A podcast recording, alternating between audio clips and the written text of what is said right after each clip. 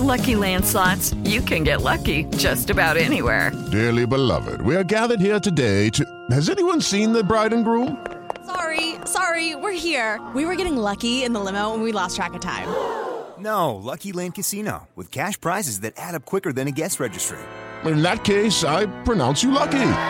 Play for free at LuckyLandSlots.com. Daily bonuses are waiting. No purchase necessary. Void where prohibited by law. 18 plus. Terms and conditions apply. See website for details. Jovem Pan Morning Show vai começar. Jovem Pan Morning Show está no ar. Jovem Pan Morning Show.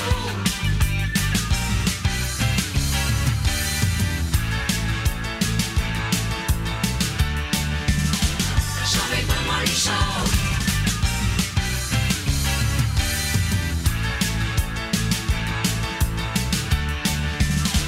Jovem Pan Morning Show. Fala, minha excelência! Que saudade que eu tava de falar isso pra vocês. Tudo bem, gente? Tudo certo por aqui? Estamos começando, hein? Meu primeiro Morning Show de 2023. Estou de volta das férias e me parece que estou chegando no momento bem adequado. Afinal de contas, a treta rolou ontem em Brasília e depois de um, do- de um domingo de muitas, mas muitas manifestações violentas na capital federal e ataques aos três poderes, a capital federal amanhece com acampamento desocupado pela Polícia Militar e o governador do Distrito Federal, Ibanez Rocha, afastado do cargo por 90 dias após determinação do ministro Alexandre de Moraes. Você vai ver aqui no Morning Show como é que ficaram os rastros deixados pela invasão. Gabinetes absolutamente destruídos, obras danificadas e documentos rasgados. E ainda hoje, o presidente Lula se reúne com a presidente do Supremo Tribunal Federal, a ministra Rosa Weber e também com os governadores de estado para avaliar situações de segurança pública daqui para frente. Tudo isso e muito mais, várias outras notícias, apurações por aqui a partir de agora, ao vivo no Morning Show. Queria te fazer um convite para vir com a gente, chega mais, porque até o meio-dia a gente conta com a sua companhia. Minha abelha rainha, bom dia. Cheguei numa boa hora, né? O negócio tá bom. Meu Deus, bem-vindo de volta, Paulo Matias. A gente vai usar uma hashtag tradicional aqui do Morning Show para comentar todos os assuntos do dia. Na verdade, o principal assunto do dia, né? A repercussão dessa invasão que aconteceu ontem. Você pode comentar usando a hashtag JP Morning Show. Muito bem, gente. Vamos diretamente para Brasília. Chega mais, meu querido cameraman. Eu quero ir diretamente para Brasília conversar com o Bruno Pinheiro, porque o Bruno já está conectado, fazendo a cobertura da Jovem Pan News e trazendo informação minuto a minuto aqui para gente, para poder atualizar todos vocês que nos acompanham aqui na Pan. Brunão, bom dia. Eu quero mais informação aí. Onde é que você está? O que está acontecendo por aí? E quais são as repercussões dos atos eh, de vandalismo que nós vimos ontem? Ô Paulo, a você um ótimo dia, excelente retorno, que bom saber que estamos juntos. Aqui a gente acompanha então essa retirada desses ocupantes aqui na região do quartel general. A chegada dos homens da Polícia Militar e esse efetivo do Exército ocorreu por volta das 7 horas da manhã. Segundo uma informação aqui no local que nós conseguimos acessar, cerca de 1.200 homens manifestantes que estavam ocupando aqui essa região já saíram da região do quartel general aqui na capital federal. Essa operação que foi autorizada pelo ministro Alexandre de Moraes ainda na noite de ontem, após essa ação, aqueles atos, a invasão lá no Palácio do Planalto, no Congresso Nacional e na Suprema Corte, dentro do plenário, sendo mais exato, acabando o cenário de destruição lá na região da Esplanada. Um serviço de rescaldo está sendo feito, um levantamento para tentar identificar os criminosos, quem de fato acabou invadindo ali essa região, segundo o ministro da Justiça, que é o ministro Flávio Dino, e também o ministro da Defesa, que acompanha todo esse movimento aqui no quartel general. Eu vou só inverter essa imagem para a gente conseguir ter uma ideia, eh, justamente com imagens recuperadas, inclusive, do que eh, está acontecendo neste momento aqui na região do Exército. Uma, uma fila eh, realmente de homens da Polícia Militar. Lá na parte de baixo, o efetivo já é muito maior. E aqui a gente consegue ver é onde esse acampamento estava instalado há mais de 60 dias. E aqui são os homens que vão se dividindo. Homens da Polícia Militar, cerca de oito ônibus acabaram de, de acessar essa região do quartel aqui, segundo informações, são ônibus que vão levar as, as pessoas que foram abordadas, ou seja, que serão ouvidas é, e investigadas. Alguns já foram levados à superintendência também e até a sede da Polícia Civil na noite de ontem. Então, aqui nessa imagem ao vivo, são homens da Polícia Militar, lá no meio são homens do Exército, usando escudos, inclusive. E aqui a gente volta a ver novamente os ônibus que vão é, é, chegando nesta região. É uma avenida muito larga. Quem conhece a capital federal sabe o que eu estou dizendo sobre essa estrutura, que são avenidas largas e agora esse espaço acaba sendo totalmente isolado. Segundo informações, para finalizar aqui, não houve nenhum tipo de resistência. As pessoas receberam a informação que seria necessário serem retiradas, alguns foram retirados rapidamente, levaram consigo roupas, é, todo o material que dava o suporte de ficar é, acampado nesta região. E agora, qual é o serviço aqui que o Exército está realizando? Entrando dentro desses acampamentos com a lona azul ali para fazer uma limpeza, uma varredura e entender se existe alguém ou não. E só para finalizar, ontem à noite, com essa invasão no segundo andar do Palácio do Planalto, armas letais e não letais, elas foram roubadas do GSI, que é a segurança institucional da presidência da República. Então, o receio é o quê? Que esses manifestantes, que quem estava ou está ocupando esta área esteja com essa arma de fogo, com essa arma que acabou sendo levada ontem lá do Palácio do Planalto. A gente continua acompanhando aqui, homens da cavalaria também estão nesta região, ou seja, a segurança é reforçada somente do Exército, aproximadamente 1.500 homens estão nesta região do quartel-general. É com vocês no estúdio. Muito bem. Bruno, eu quero te aproveitar um pouquinho mais aqui no Morning Show desta segunda-feira para que você possa passar mais informações para a gente. Afinal de contas, hoje está marcada no Congresso Nacional uma convocação extraordinária dos líderes partidários. Né? Você tem informação da pauta dessa reunião? Exatamente, essa reunião, inclusive, que reúne o líder do governo no Congresso, que é o senador Randolfo Rodrigues, reúne também ali o líder do governo na Câmara, que é o senador José Guimarães, e no Senado, que é Jacques Wagner. Essa reunião é uma reunião ali rapidamente que foi convocada com Rodrigo Pacheco, o presidente do Senado, para conseguir entender realmente o que deve ser feito, quais as providências serão tomadas a partir de agora. Uma informação que eu acabei de receber que alguns senadores já estão recolhendo algumas assinaturas, a tentativa de instalar uma CPI para conseguir entender como foi de fato essa invasão, é, se alguém errou nesse planejamento sobre a segurança, já que havia um estudo já sobre essa área que era considerado uma área muito sensível e de repente acabou essa invasão. A gente viu que o governador Ibanez Rocha acabou sendo afastado, inclusive de suas funções, para que haja uma investigação a fundo. Essa região da esplanada dos ministérios. Ontem o efetivo era muito menor do que a gente viu na semana anterior, que já contava com cerca de 8 mil homens, com a estrutura de helicópteros, homens da Força Nacional que foram convocados na última semana e ainda assim essa invasão acabou acontecendo na Suprema Corte, no Congresso Nacional. E aí, Paulo, rapidinho, só para a gente ter uma noção, o segundo andar do Senado acabou sendo totalmente invadido, ou seja, algo histórico, as lembranças oficiais que foram recebidas, diversas artes, obras de artes foram é, arrebentadas, estouradas e jogadas no chão. Várias cadeiras do Palácio do Planalto foram arremessadas também. Então, ainda hoje, uma reunião com os governadores. Lula quer conversar com os governadores. Qual é a ideia realmente? É conversar para que a segurança seja reforçada nesses estados, evitando que esses ônibus consigam entrar em deslocamento e chegar até aqui na capital federal. Só que agora começa uma nova resistência. Segundo uma informação de uma fonte ouvida pela Jovem Pan, que alguns governadores aliados do ex-presidente Jair Bolsonaro estão se recusando a comparecer nesta reunião com Luiz Inácio Lula da Silva. Então começa um novo embate.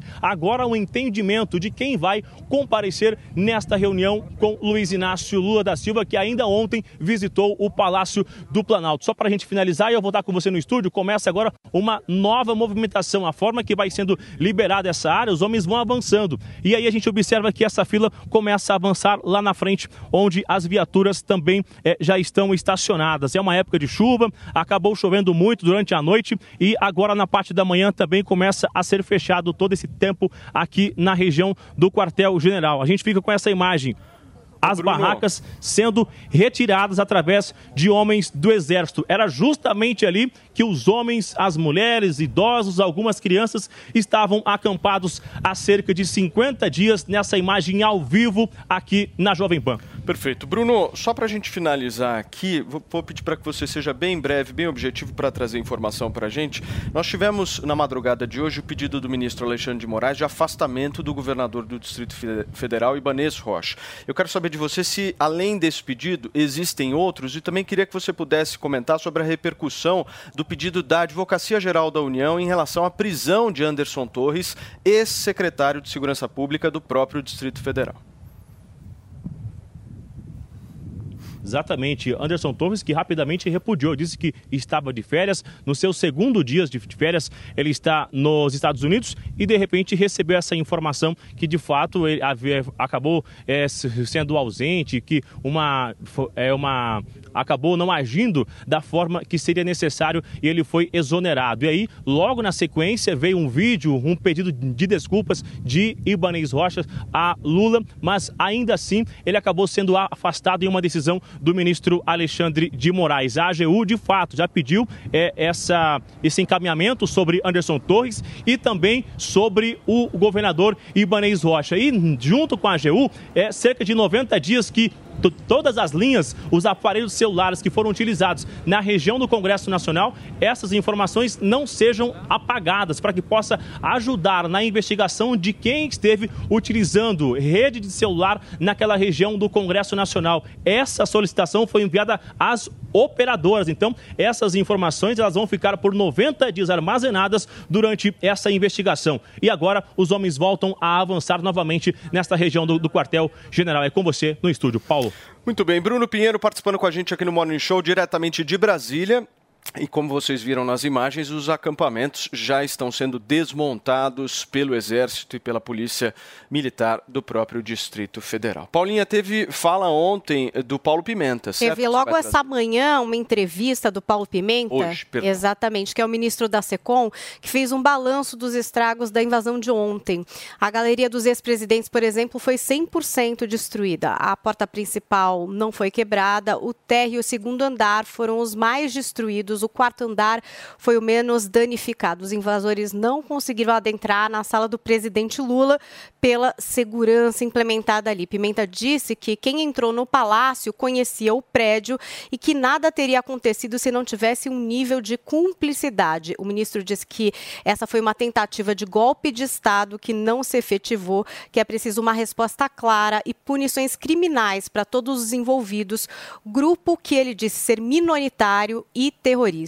Hoje uma reunião vai ser feita no Planalto para mostrar que a democracia é mais forte e, em paralelo, várias perícias estão acontecendo. Parece que ali foi encontrado muito sangue, fezes, urina, material orgânico e, ao final do dia, o governo deve a, apresentar um levantamento mais apurado. O ministro disse ainda que houve grande interesse da imprensa internacional que manchetou os acontecimentos em todo o mundo. Para Paulo Pimenta, o que aconteceu ontem no Brasil foi mais grave que o Capitólio, porque aqui foram invadidos os três poderes.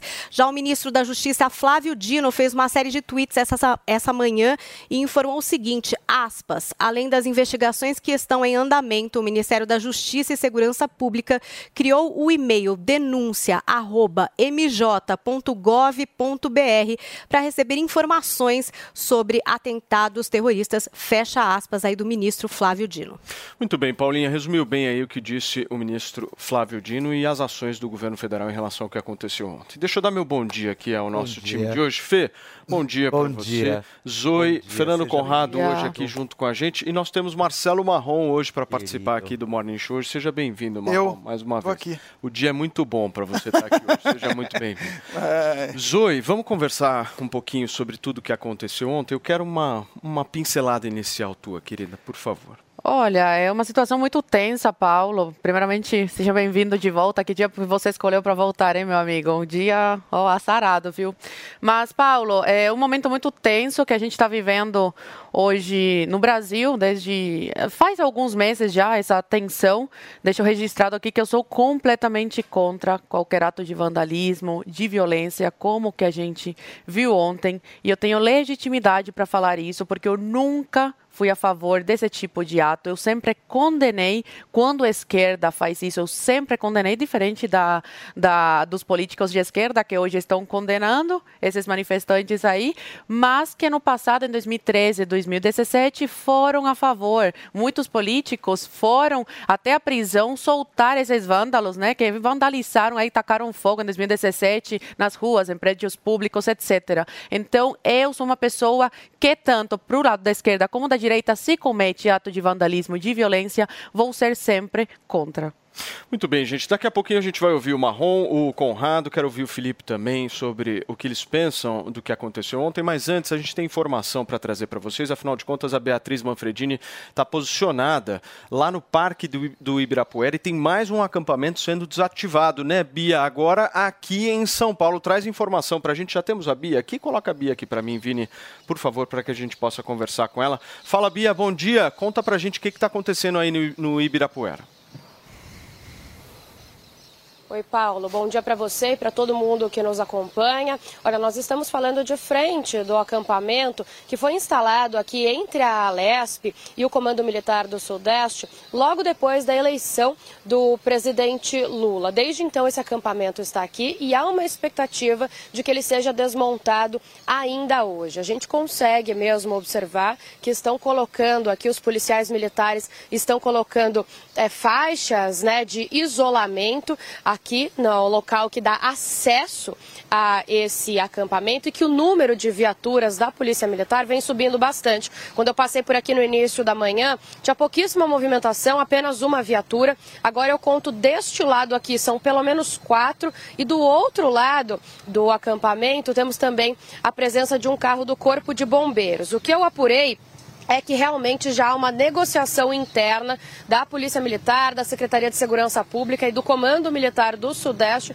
para que o acampamento seja é, desalojado, né, seja retirado daqui ainda hoje, cumprindo ordens do ministro Alexandre de Moraes e também da ouvidoria das polícias aqui do estado de São Paulo, que enviaram uma nota para o governador Tarcísio de Freitas e também para o secretário de Segurança Pública aqui do estado, o capitão Derrete, pedindo desmonte imediato do acampamento e repudiando os atos que aconteceram ontem em Brasília e dizendo que vem com preocupação também o que pode acontecer, a repercussão disso né, em outros estados, incluindo aqui o estado de São Paulo. Por isso, então, há essa expectativa aí de desmonte. Agora mesmo, nossa equipe, nós estamos indo para uma coletiva de imprensa do capitão Derrite, né, o secretário de Segurança Pública, que diz que vai falar sobre isso, sobre a desmobilização desses acampamentos e também sobre as medidas de segurança que serão tomadas. O que a gente sabe aqui agora é que o governador Tarcísio de Freitas, ele pediu reforço na segurança do Palácio dos Bandeirantes, aqui da Alesp e também do Tribunal de Justiça. Ele que já é, adiantou a equipe dele que ele não deve ir à reunião marcada para 6 horas da tarde hoje com o presidente Lula, que convocou os governadores para falar sobre o assunto. Então a gente segue acompanhando, essa desmobilização deve acontecer ainda hoje e estamos indo agora para essa coletiva para ver o que será feito em relação à segurança aqui no estado de São Paulo. Paulo. Muito bem. Bia, deixa eu só aproveitar um pouquinho mais a sua participação aqui no Morning para você contar para a gente como é que foi a fala do governador de São Paulo, Tarcísio Gomes de Freitas, Freitas ontem nas redes sociais. Olha, Paulo, Tarcísio, ele disse que não vai admitir é, este tipo de ato, este tipo de comportamento aqui no estado de São Paulo. Eu tenho aqui o tweet dele, ele que postou no Twitter o seguinte, olha, para que o Brasil possa caminhar, o debate deve ser o de ideias e a oposição deve ser responsável apontando direções. Manifestações perdem a legitimidade e a razão a partir do momento em que a violência, depredação ou cerceamento de direitos. Não admitiremos isso em São Paulo. Ele disse ontem e hoje não há nenhum tipo de pronunciamento marcado para acontecer. Eu conversei com a equipe dele, ele tem agenda agora pela manhã, tem a posse do secretário de Saúde, Eleus Spaiva, outros compromissos, algumas reuniões, mas eles me disseram que ele não deve se pronunciar, não deve falar sobre isso. Quem vai mesmo falar é o secretário de Segurança Pública. Só para aproveitar o gancho, Paulo, é bom a gente dizer que o prefeito da cidade de São Paulo, Ricardo Nunes, também repudiou os atos, também em uma rede social. Eu conversei com ele agora pela manhã. Ele disse que teve uma reunião ontem com a Guarda Civil Metropolitana e que pediu para que eles ficassem em alerta. Paulo. Muito bem, Bia. Obrigado pelas suas informações. A Bia acompanhando a desmobilização dos acampamentos aqui em São Paulo, no Parque do Ibirapuera. Obrigado, Bia. Volto sempre aqui ao nosso Morning Show. Gente, vamos conversar um pouquinho sobre tudo o que aconteceu ontem. A Zoe deu uma pincelada inicial, mas você me pediu a palavra Só novamente. para terminar, é porque a Bia ia entrar ao vivo, aí não queria, né? Bom, é, eu quero trazer também para o nosso debate de hoje é, uma coisa que me causa muita preocupação. Não só esses atos aí ontem de vandalismo, como também o abuso de poder que vem acontecendo no Brasil. Por exemplo, o Ibanez Rocha, que foi um, é o governador do Distrito Federal, eleito em primeiro turno, eleito democraticamente, né? A, a- a grande parte da população do DF o, o colocou lá para representar né, o povo, foi afastado por um órgão que não é de competência desse órgão fazer isso. Quem deve julgar ou investigar é o STJ, qualquer governador, é o governador do, do DF. E em caso de impeachment, é a Câmara Legislativa do Distrito Federal. Outro ponto, tem vários manifestantes pacíficos que estão sendo colocados nesse bolo. Quem tem que ser punido com o rigor da lei são os vândalos, os violentos, os que agiram de forma ordeira.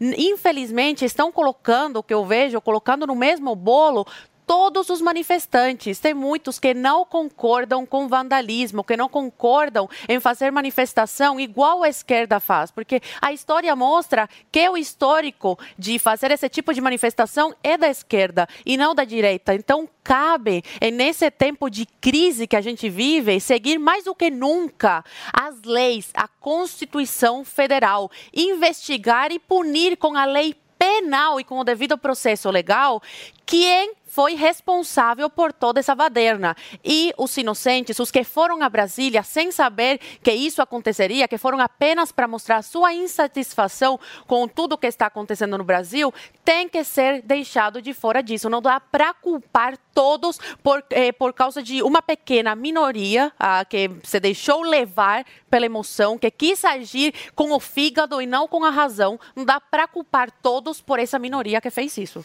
Muito bem. Você quer falar, Paulinha? Pediu? Não, eu acho que também tem um, um lugar que tem que ser bastante investigado, que é como é, isso foi possível.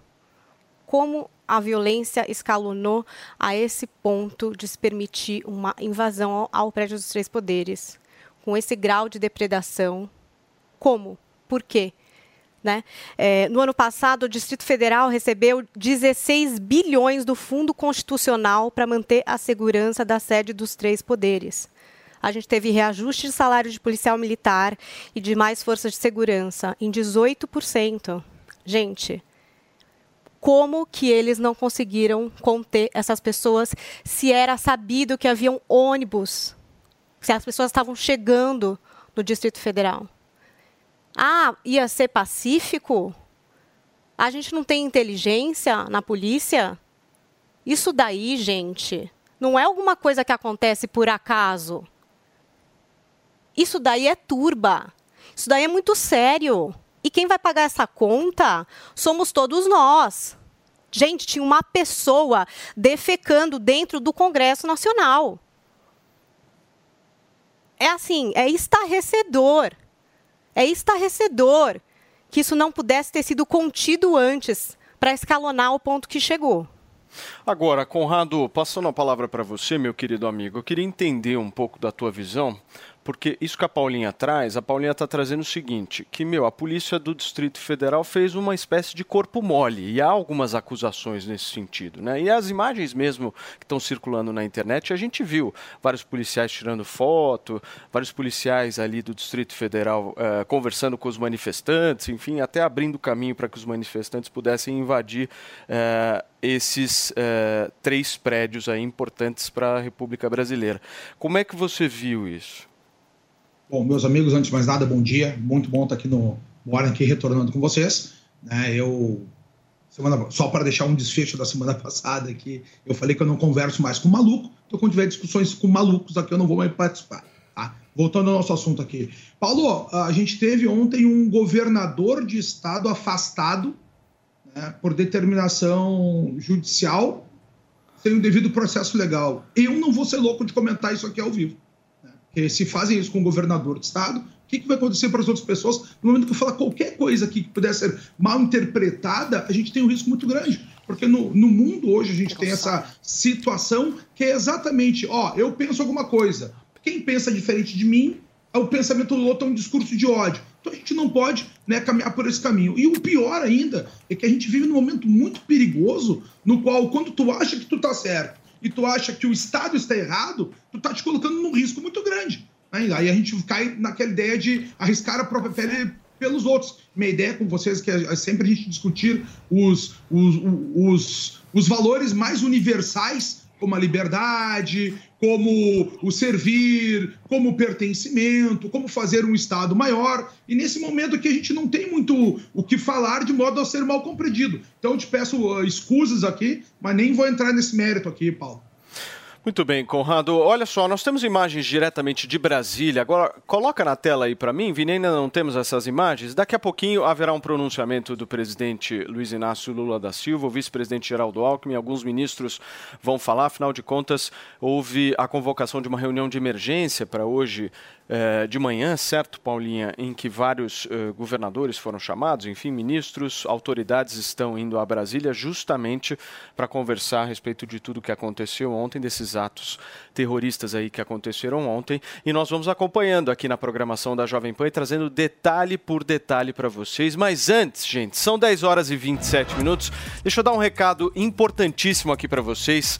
O Andrade está aqui, nós estamos ao vivo aqui na Jovem Pan e eu vou te falar um negócio, Andrade. Voltei das minhas férias. E aí, descansado? Com uma única certeza, minha Ah. querida Paulinha Carvalho. Diga.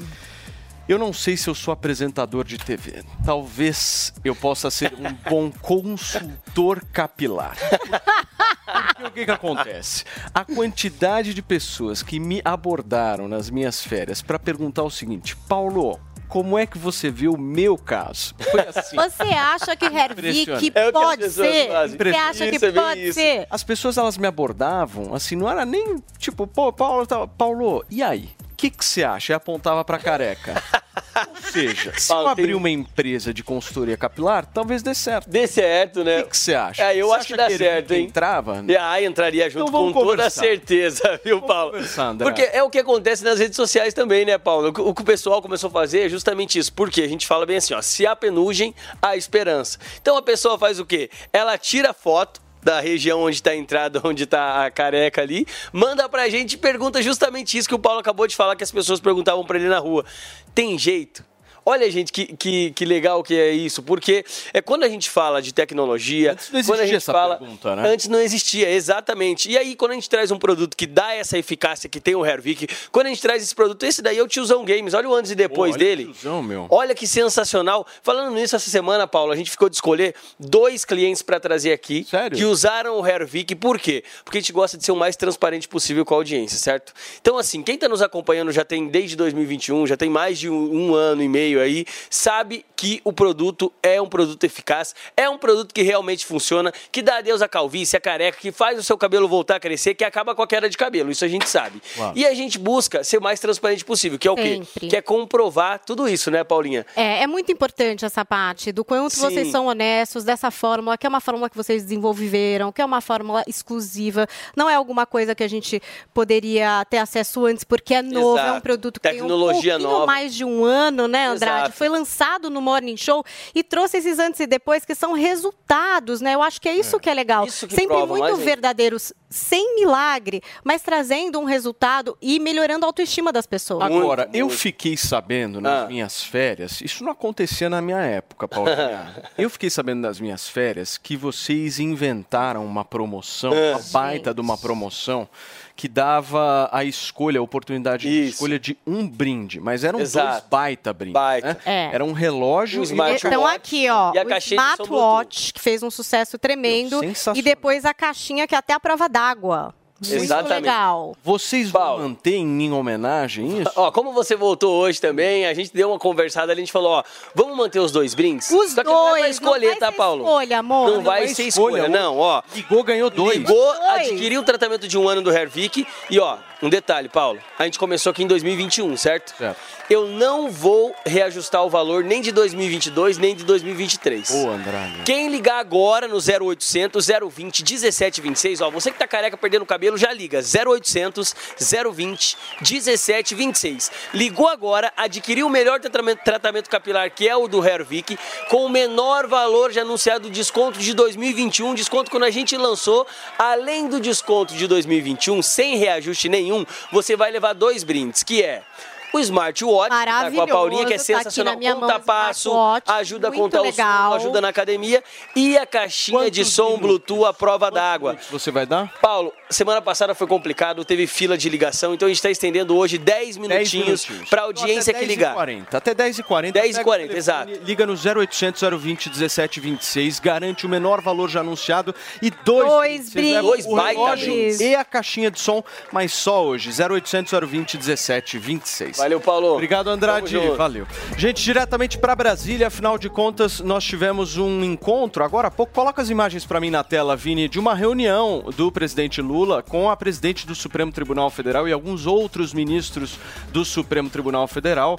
Lá em Brasília, nós vemos aí Lula conversando com a ministra Rosa Weber e também com o ministro Luiz Roberto Barroso em Brasília. Essa reunião é a segunda reunião desde o fato ocorrido ontem, afinal de contas, nós vimos imagens também ontem no noticiário brasileiro, eh, tanto do ministro Luiz Roberto Barroso quanto da ministra Rosa Weber e do presidente Lula andando nos prédios que foram danificados. Aí temos as imagens, Fernando Haddad também presente, Alexandre Padilha, Paulo Pimenta, Flávio Dino na reunião, temos o ministro da Defesa José Múcio, temos também eh, Toffoli, se eu não me engano, na imagem é, que eu vi agora, aberta ali ao, ao lado de Lula, Geraldo Alckmin. Temos também ali o presidente da Câmara dos Deputados Federais, o, o deputado Arthur Lira. Não vejo o senador Rodrigo Pacheco, mas acredito que ele também deva estar nessa reunião. Enfim, são os três poderes nesse momento reunidos em Brasília e discutindo os próximos passos depois da invasão aos três prédios públicos que aconteceram ontem. E amanhã, aliás, e hoje à tarde, perdão, hoje à tarde nós teremos uma reunião com cobertura aqui da Jovem Pan do presidente Lula com os governadores eleitos eh, dos estados brasileiros, mais o governador do Distrito Federal, para discutir as medidas de segurança dos protestos que acontecem nos estados brasileiros. Essas não são imagens que nós estamos mostrando ao vivo para vocês, são imagens de alguns minutinhos atrás, eh, justamente dessa reunião entre os três poderes da República. Vamos comentar isso? Fê, você quer falar um pouquinho quero, disso? quero quer dar sim. também a sua É, pincelada antes Olha, vocês sabem, vocês sabem que o que me chamou muito a atenção em toda essa história, principalmente porque se eu não gostar da minha vizinha, né? Isso não me dá o direito dos meus vizinhos de simplesmente pegar, entrar na casa deles e arrebentar tudo, quebrar tudo, obra de arte, enfim, isso não me dá o direito de fazer isso, né? Ao contrário, eu acho que eu simplesmente só estou ali assinando uma, um, um crime, né? Porque o que a gente assistiu ontem, pessoal, independente de esquerda, de direita, independente de qualquer história, o que nós assistimos ontem foi simplesmente um circo, um armado é, é, de, uma, de, de uma forma de degradação é, é, é, uma história completamente acima de qualquer tipo de, de, de, princípio ou de referência que você tenha, né? Principalmente quando a gente tem aquela cena que está rodando o mundo hoje, olha que bonito para nós, né? Daquele, daquele cara defecando ali, sabe? O que, que é isso? Sabe, aonde nós vamos parar assim dessa forma, simplesmente olhando e aplaudindo, sendo que nós sempre, sempre, né, quando nós a gente tem uma inclinação maior para pela, pela direita, é, a gente sempre é, simplesmente repudiamos qualquer tipo de manifestação, rasgaram o quadro do Di Cavalcante, quebraram obras de arte ali dentro. Sabe, o, o, Palácio do Planalto, quando você entra, não sei se você já teve oportunidade de conhecer, ou quem não teve ainda, e agora espera realmente reformar, e vai conhecer. Foi um, foi um dos, dos lugares mais bonitos que eu já conheci na minha vida sabe? Agora, simplesmente eu vou pagar por essa situação? Sou eu que vou ter que pagar por isso? Sou eu, eu, você, você, Paulinha, Marrom, Zoe, todos nós vamos ter que pagar por isso? Vai. E tem gente que simplesmente pega e bate palma e fala: tinha que fazer isso mesmo. Que? Fazer o quê? Acabar com Brasília, acabar com o patrimônio que é nosso, acabar de uma forma extremamente é, é, avassaladora e que você vem realmente recheado, porque eu não consigo acreditar que isso são manifestantes de direita. Eu não consigo, porque simplesmente só pegaram e fizeram o quê? Agora jogaram de vez a, a, a, o Brasil é, nas mãos de quem realmente não queriam. Porque olha só, isso é um prato cheio para agora, para a oposição vir nadar de braçada sabe? É muito triste, foi muito ruim. Infelizmente, essas imagens estão correndo o mundo e seria uma oportunidade muito interessante de mudar o rumo dessa história. Ô Marrom, você num domingo tranquilo lá na tua casa, enfim, pegou a televisão, ligou, qual foi a tua sensação? A minha sensação é o comediante fica sempre esperando algo novo e a política é sempre um, um prato delicioso, saboroso para quem é comediante. É, você só me dá um minutinho? a, a, função de um apresentador é sempre complexo, principalmente quando se tem vários veículos de comunicação junto. Eu preciso fazer uma coisa que todo mundo gosta aqui. São 10 horas e 35 minutos para vocês que nos acompanham aqui na Jovem Pan.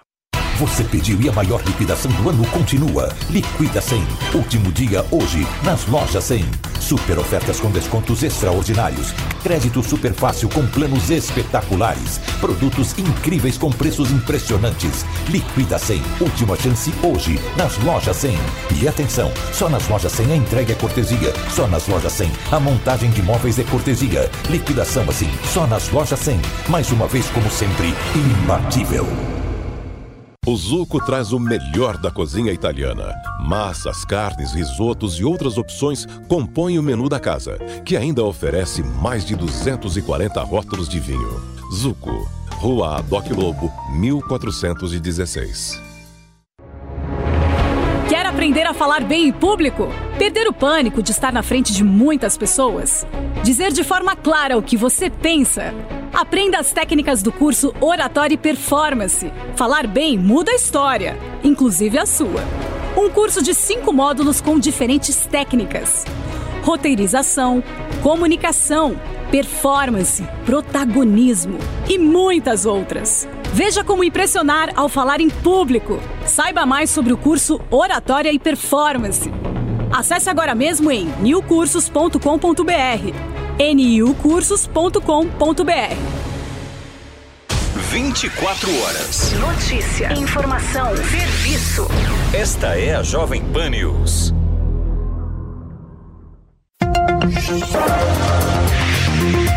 Jovem Pan Saúde. O que é possível fazer se o resultado da harmonização facial não agradar? O cirurgião plástico Dr. Juvenal Friso explica no Jovem Pan Saúde dessa semana. Dependendo do tipo de produto, muitas vezes você consegue fazer a retirada ou por completo, ou 50%, 60%, 70% desse produto. Uh, e alguns produtos você não consegue retirar, é extremamente difícil. Os implantes ou os preenchedores é, que a gente não considera definitivo a base de ácido hialurônico, normalmente eles têm prazo de validade aí de um ano e pouquinho, dois anos, mas a gente também tem notado isso, sobretudo em procedimentos. Vou dar um exemplo, por exemplo, o Tierstru, que é o caminho da lágrima, a olheira, que é uma queixa bastante frequente das pacientes uh, fazerem preenchimento com ácido hialurônico. Às vezes esses pacientes vêm 4, 5, 6 meses, 8 meses depois com um linfedema, um edema residual. Às vezes, através de uma cirurgia da blefaroplastia, você consegue fazer o emagrecimento, tirar esse produto. Às vezes, num lábio que ficou muito feio, é, que não é um lábio delicado, ficou alguma coisa talvez até um pouco grotesca, você, através de pequenas incisões e expressões, você consegue retirar esse produto. Mas, por exemplo, como eu falei, eu milito muito na área da, da face, da cirurgia do rejuvenescimento facial. Hoje, às vezes, às vezes, às vezes a gente faz escolamento da face e lida com áreas de fibrose, de aderência, porque a hora que você injeta o produto, ele vai permear no subdérmico embaixo da pele, no tecido celular bicutâneo, na gordura, muitas vezes intramuscular ou às vezes até periósteo, que a gente chama na, na, na base do osso. E você tem ali estruturas nervosas, inserções musculares, você não consegue fazer essa retirada. Se você quiser assistir essa e outras entrevistas, você já sabe, é só acessar o canal Jovem Pan Saúde e também o aplicativo da Panflix para Android e iOS. E se você quiser sugerir algum tema, mande para o e-mail saúde@jovempan.com.br. Jovem Pan Saúde queria entender esse contexto, assim, por quê?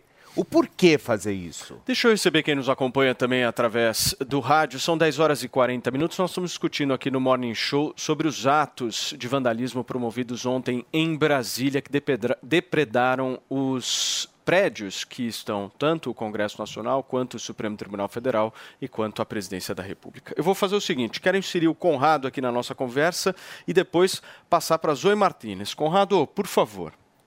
Tudo bem. Eu quero só fazer uma pergunta para o nosso convidado aqui. Uh, o senhor estava dizendo aqui que o intervenção federal era ilegal, que o senhor não concorda com isso, é verdade? Está falando comigo? Sim, Aham. você mesmo. Não, não, não há quem concorde. Eu acho que não tá, tá na Constituição, né, que é proibido. Ah, tá. É proibido, tá, ok. O Lula acabou de decretar ontem à noite intervenção federal no Distrito Federal. Aí é ilegal quando o Lula faz isso ou é ilegal só quando, quando o outro lado pede? Não, não, mas olha só. É, a intervenção federal que o Lula fez foi para restabelecer a ordem Ah, e não para tá. quebrar a ordem. Ah, entendeu? É, eu Ah, acho que é muito simples, entendi. Conrado. É o duplo pensar. Meus amigos, olha só, eu estava aqui folheando mais uma vez o 1984 e esse é o duplo pensar, né? Quando é para mim vale, quando é para o outro não vale. Ou as coisas valem para todo mundo, ou as coisas não valem para ninguém. E a gente volta a acabar aqui no 1984, indico a leitura para vocês todos, porque o resumo da ópera, meus amigos, é o seguinte, ó. Ah, eu falei para vocês que a gente tinha o Ministério, né, o Ministério da Verdade, que era aquele que lutava contra a desinformação e dizia o que bem queria. Depois apareceu o Ministério do Amor, que era aquele que torturava as pessoas dizendo que era amor. E aí as pessoas iam para a sala 101, onde elas sofriam as piores torturas do mundo. E por quê? Porque elas tinham que dizer que 2 e 2 é igual, 2 mais 2 é igual a 5. E é o que a gente tem que acabar fazendo aqui hoje. Porque se a gente for falar qualquer coisa diferente disso tudo, vai ser um discurso de ódio. E aí, olha só, quando o Conrado não quer comentar essas coisas aqui, não é por mim, Conrado. Se fosse por mim, para as vantagens pessoais, eu fazia um corte absurdo, geraria internet, seria um auê. Só que eu coloco em risco a Jovem Pan, coloco em risco o Paulo Matias, a Zoe, o Felipe, o nosso convidado, a Paulinha. Dizer sinceramente, esse é o mundo que a gente ficou. E aí a gente tem que acabar igual o personagem desse livro, já te adianto o final, sentado num bar com as pernas tremendo convulsivamente, né? Meio atônito, dizendo que 2 e 2, 2 mais 2 é igual a 5. Esse é o mundo que a gente vive, é o duplo pensar. Quando para o outro não serve e para mim serve. Vocês viram aí, é exatamente assim que é o pensamento da esquerda. E eu vou ficar quieto aqui para deixar tudo em ordem, né? Vai tudo ficar assim mesmo. Senão vão fechar a Jovem Pan, vão fechar o Conrado, vai ser todo mundo punido.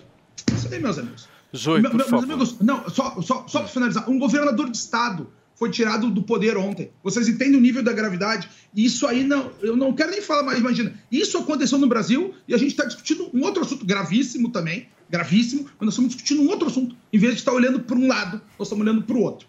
Esse é o Brasil que a gente tem que fazer. E olhar para o outro, que se olhar para lá, tu é punido. Final, esse é o resumo da ópera.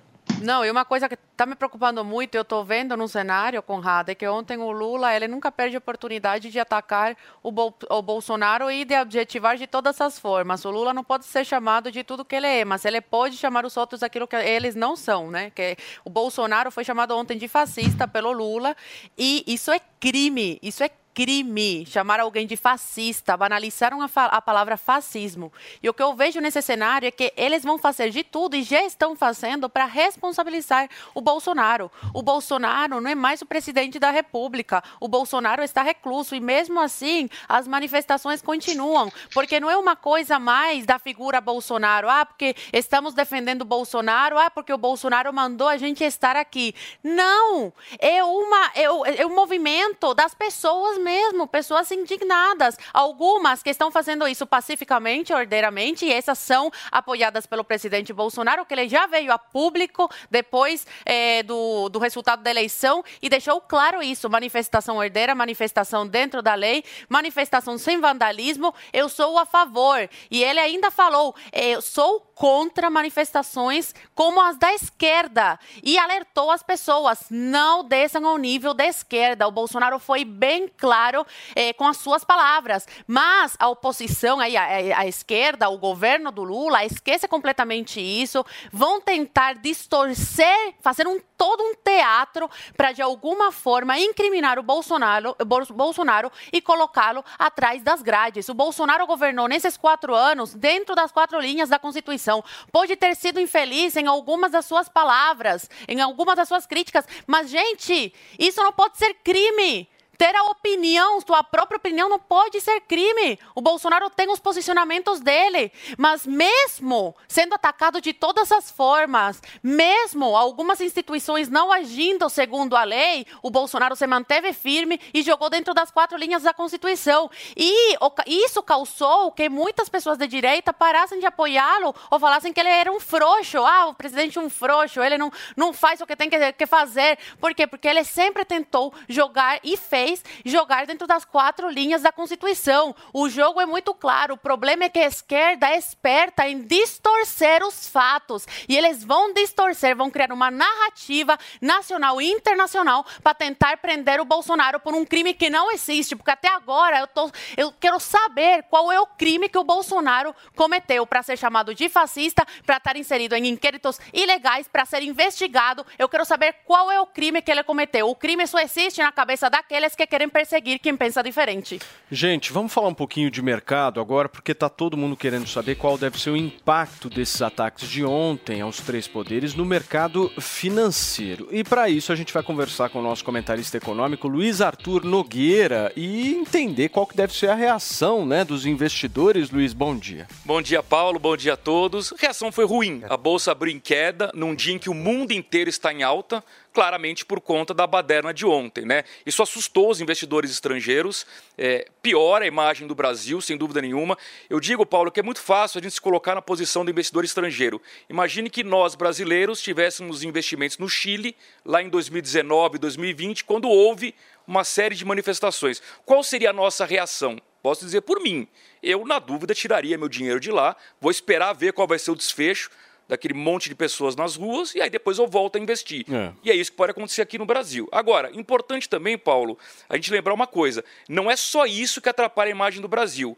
O investidor estrangeiro está assustado desde a campanha eleitoral pelo discurso econômico da agenda que acabou vencendo, que é a agenda do presidente Lula. Né? Então, ele vem assustando o mercado, dizendo que é contra a privatização. Alguns ministros, como por exemplo o ministro da Previdência, Carlos Lupe, dizendo que quer rever a reforma da Previdência que foi feita no governo Bolsonaro. Tem gente dizendo que quer rever a reforma trabalhista feita no governo Michel Temer. Né? A intervenção na Petrobras pode mudar a política de preços. E, por fim, o mais importante de tudo, o Lula vive criticando a questão do teto de gastos. E o mercado se pergunta o seguinte: ok, você é contra o teto de gastos? Ótimo. O que você vai colocar no lugar? Porque sem responsabilidade fiscal não há nenhuma chance do governo ter êxito na área social, que é a prioridade do Lula. Então, para concluir. O que você está falando é que é um acréscimo de algo que já existia. Perfeito, é isso. É um caldeirão de problemas. Ontem, não estou minimizando o problema de ontem, é mais um ingrediente que entra nesse caldeirão. Aí o estrangeiro olha tudo isso que eu falei e fala: opa, será que é o momento ideal de investir no Brasil? É complicado, gente. E a gente vai acompanhar tudo o que acontece no mercado financeiro aqui com o trabalho do Luiz e de toda a turma da Jovem Pan Economia, certo, Paulinha Carvalho? Exatamente, Turma, Paulo. eu vou fazer o seguinte, eu só tô ouvindo vocês, vocês perceberam, né? Você tá chegando quietinho. hoje, quero, então você tá verdade, olhando, Depois né? eu quero fazer uma pergunta pro Conrado. Não, eu só tô ouvindo vocês. Mas no próximo bloco eu vou falar. Você vai falar. Vai falar. Ai, Tá bom. Vai, fala. Não sai fala, daí. Fala.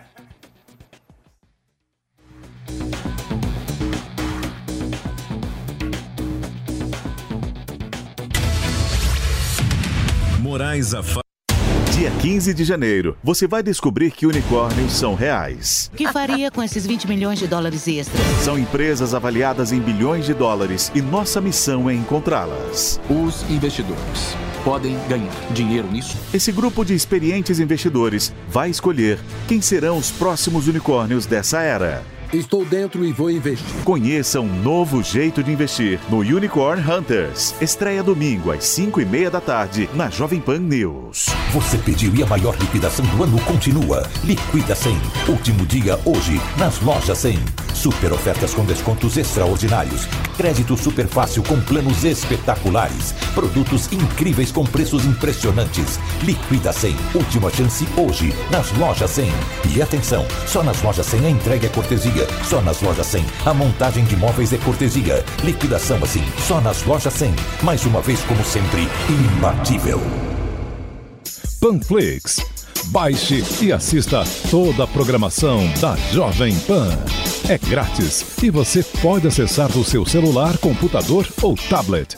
Quem é da década de 90 já conhece o Pense Bem, né? Agora ele voltou e é computador de verdade. O notebook Pense Bem é perfeito para te acompanhar em todos os lugares, seja trabalhando ou até mesmo se divertindo com vídeos e séries. Possui sistema Windows e CPU Intel com imagem HD e teclado luminoso e um acabamento todo em metal para você curtir com muita tecnologia e diversão. Acesse www.tectoy.com.br e garanta já o seu. No restaurante A Bela Sintra, a verdadeira gastronomia portuguesa vai encantar seu paladar. Para pedir de entrada, salada de gambas com aspargos empanados com amêndoas. Sugestão de prato principal, o delicioso misto grelhado do mar com molho picante. Ou a lagosta a termidor com arroz puxado. E de sobremesa, trio de doces conventuais. Restaurante A Bela Sintra. Rua Bela Sintra, 2325 Jardim Paulista. A Jovem Pan apresenta Conselho do Tio Rico. Senhoras e senhores, meu nome é Daniel Zuckerman e este é o Tio Rico. no Fala. Zuki. Toda vez que eu vou na tua casa, eu chego lá, pode ser três da tarde, uma hora da manhã, você e a Betina adoram assistir o mesmo filme. Se, se eu mentir, você me fala aqui na minha cara. Você lembra? É o filme do Morgan Freeman lá com o Jack Nicholson. Você sabe qual que é? Adoro o Jack Nicholson. Aquele adoro. Nunca é Tarde Demais. Nunca é tarde demais e tem outro que eu gosto. São Mas- os intocáveis. Também. Francês, é. Mas é o The Bucket List, né? Exato, adoro esse filme. A tradução seria bater as botas, seria, não é isso? É verdade. E o filme tem um ensinamento maravilhoso, né? Os personagens são dois principais lá, eles estão infelizmente, infelizmente eles estão com câncer no pulmão, se encontram, Ah, sim, eu adoro esse filme. né? Eles Maravilhoso. são, tem um paciente terminal e aí eles resolvem fazer uma lista, 10 coisas pra fazer antes de morrer. Você com essa sabedoria, com esse cabelo branco que te traz tanto respeito, eu gostaria agora pra nossa audiência. Três coisas pra fazer antes de morrer. Não precisa ser 10 que nem tempo a gente tem. Três. Vou te falar, eu gosto, eu tenho uma sinergia muito grande com pessoas que viajam muito, Zuki. Quanto mais você viaja, mais você tem reflexão e conhecimento da tua própria existência, do teu país.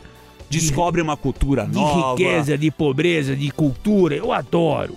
Eu, quem viaja tem uma cabeça completamente diferente. Adoro. E, e um parente, você fala assim, quando você for viajar, vai pra Paris, sai e se perde. Você- Adoro, Você é. fala, vai se perder. não, não pega roteiro. Se perde que você vai encontrar uma galeria, um museu que você nunca viu, vai sentar e ver uma música que você nem sabia que existia. E o- se perde na Exato. viagem. E hoje, com o celular na mão, com uma câmera, você guarda isso e explora cada vez mais. E Boa. aí vem o meu segundo ponto. Qual seria? Conhecimento. Porque o- Conhecimento. porque o cara que viaja e ele tira uma foto de uma obra de arte, ele fala, tá bom, esse artista aqui é, sei lá, Rothschild, mas quem que é esse cara?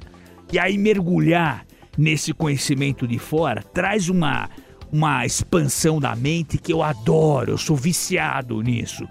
Eu, eu- teve uma época, Zuki, que eu fiquei viciado em, em saber como era feito Murano na Itália, e a gente viajava 50 vezes para Murano para ver como era feito.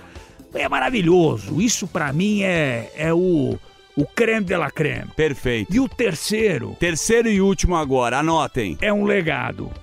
Porque os dois primeiros são pra você, é conhecimento e viajar.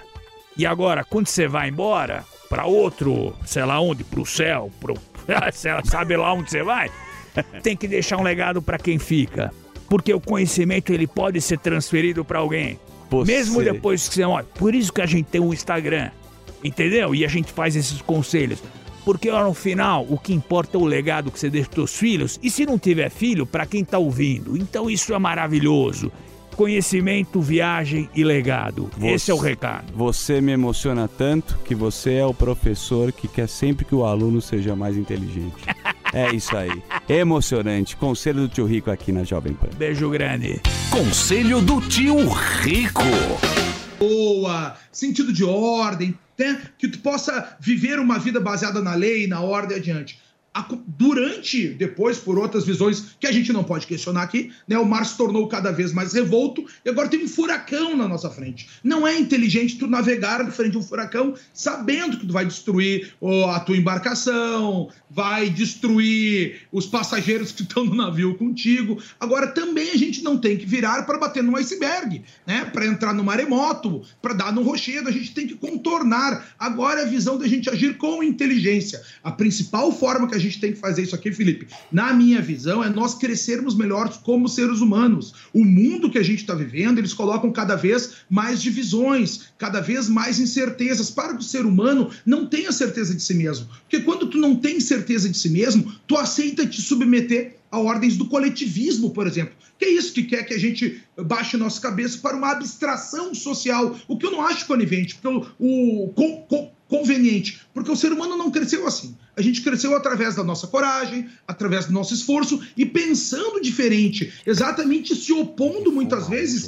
às teorias, às visões de mundo que já estavam implementadas. Então essa é a forma de crescer. Como é que eu penso isso? Crescendo. Como? Através do conhecimento, sabendo o que realmente importa para ti. Esses momentos agora de discussões que a gente tem tão, tão esquentadas pelo Brasil, vai dar mais clareza às visões para tu entender aquilo que realmente importa para ti. Quais são os valores que tu tem que defender? Já vou encerrar aqui, Paulo. Quais são os valores que tu tem que defender? Né? O que, quem defende os valores que tu defende, quem não defende, saber as coisas de maneira mais clara e tomar agora a decisão de defender a tua família, ser um ser humano melhor no teu trabalho, saber no que, que tu é bom, no que, que tu é ruim, e entender que tu tem limites também a partir disso. Quando tu estiver pronto, aí tu pode mudar as tuas circunstâncias. As coisas que estão Você tá tão- filosófico, hein, Conradão? Estão, mas não, já vou encerrar, me dá 30 segundos. No teu derredor, tuas circunstâncias, as coisas que estão circunstare, que estão no teu derredor, porque daí sim tu começa a mudar o mundo. Então, se tu cuidar da tua família, ter todo mundo ali sabendo os valores que devem ser defendidos, o que, que é honra, o que, que é coragem, tu já vai estar preparando a próxima geração. Essas vitórias não se dão do dia para noite. É um passo contínuo que nós temos que dar firmemente em passinhos de bebê, Felipe. Muito bem.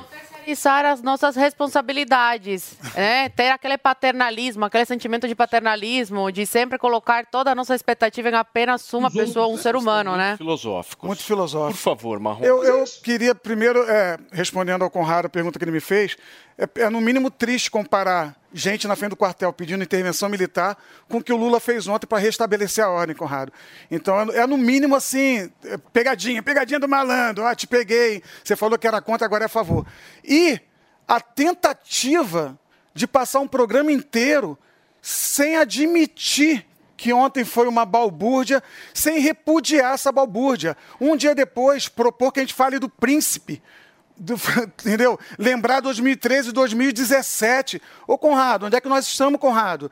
É, A gente precisa da tua voz, a pode gente precisa da tua voz repudiar. Não, só um instantinho. Nós estamos num lugar que a gente não pode falar. Não, mas calma aí, calma aí, rapidinho. Você não pode Até falar. Tu, até tu vai preso só por estar sentado no sofá. Eu entendo, querido, eu entendo. Mas olha só, você com esse sotaque doce, de, de quem eu, inclusive eu sou fã, deveria usar essa voz para a primeira coisa, repudiar. Tal como a Zoe fez, porque a Zoe, por mais que ela seja contra, a favor e tal, ela briga aqui, mas ela começou a fala dela repudiando. E eu não vi você fazendo isso ainda. E é importante que você faça, porque você tem. Pô, a Jovem Pan tem milhões de pessoas que ficam aqui ouvindo e a partir daqui formulam a sua opinião. Vão para o bar discutir, vão para a mesa, o grupo de WhatsApp da família discutir, a partir da opinião que ela ouviu na Jovem Pan. E está parecendo que o que aconteceu ontem, você está passando pano. Então, eu espero, do fundo coração, que até o final do programa você esqueça o príncipe. mas eu já falei. O 2013, 2017 e repudie esse ato, Eu esses atos disso. que aconteceram O que, eu ontem. o que eu falei que ontem aconteceu na nossa república é muito triste a gente chegar nesse nível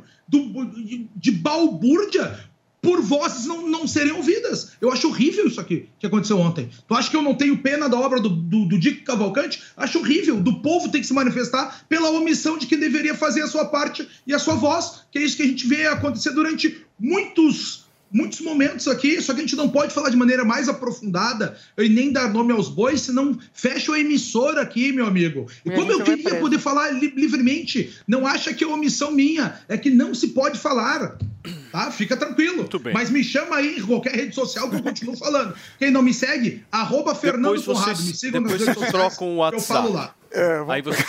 Tudo certo. Paulinha, deixa eu passar para você agora, porque após os manifestantes invadirem os prédios dos três poderes, como é que ficaram alguns patrimônios públicos? Conta pra gente. Vamos lá, gente. Obras de arte históricas foram destruídas. Entre elas, essa que o Conrado citou, uma pintura do Di Cavalcante, o quadro Mulatas, de 1928, que foi esfaqueado. Um relógio do século XIX, que foi dado de presente para Dom João VI, também foi depredado. Presentes históricos de mais de 20 países que o Brasil recebeu estavam reunidos em uma sala onde aconteciam encontros de chefes de Estado foram destruídos, assim como móveis e obras de arte com mais de 100 anos. A escultura de bronze A Bailarina, de 1920, do Vitor Brecheret, foi roubada.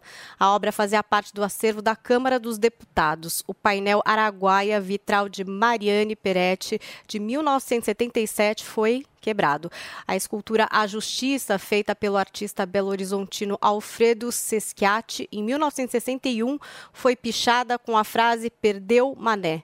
A cadeira usada pela presidência do STF, que é assinada pelo Jorge Zauzupin, foi jogada para fora do prédio e ainda foi roubada uma réplica da Constituição de 1989. Foram vandalizados diversos outros quadros, ainda não identificados, o brasão da República, que fica no plenário do STF, porta do armário das togas dos ministros do STF, objetos imóveis da sala da primeira-dama, vitrines do Congresso e do Planalto que exibiam objetos históricos, foram ainda destruídas janelas do Congresso, do STF e do Planalto, mesas e armários dos prédios, diversos eletrônicos como televisões, computadores, impressoras e a galeria de fotos dos presidentes da República, que fica no Planalto.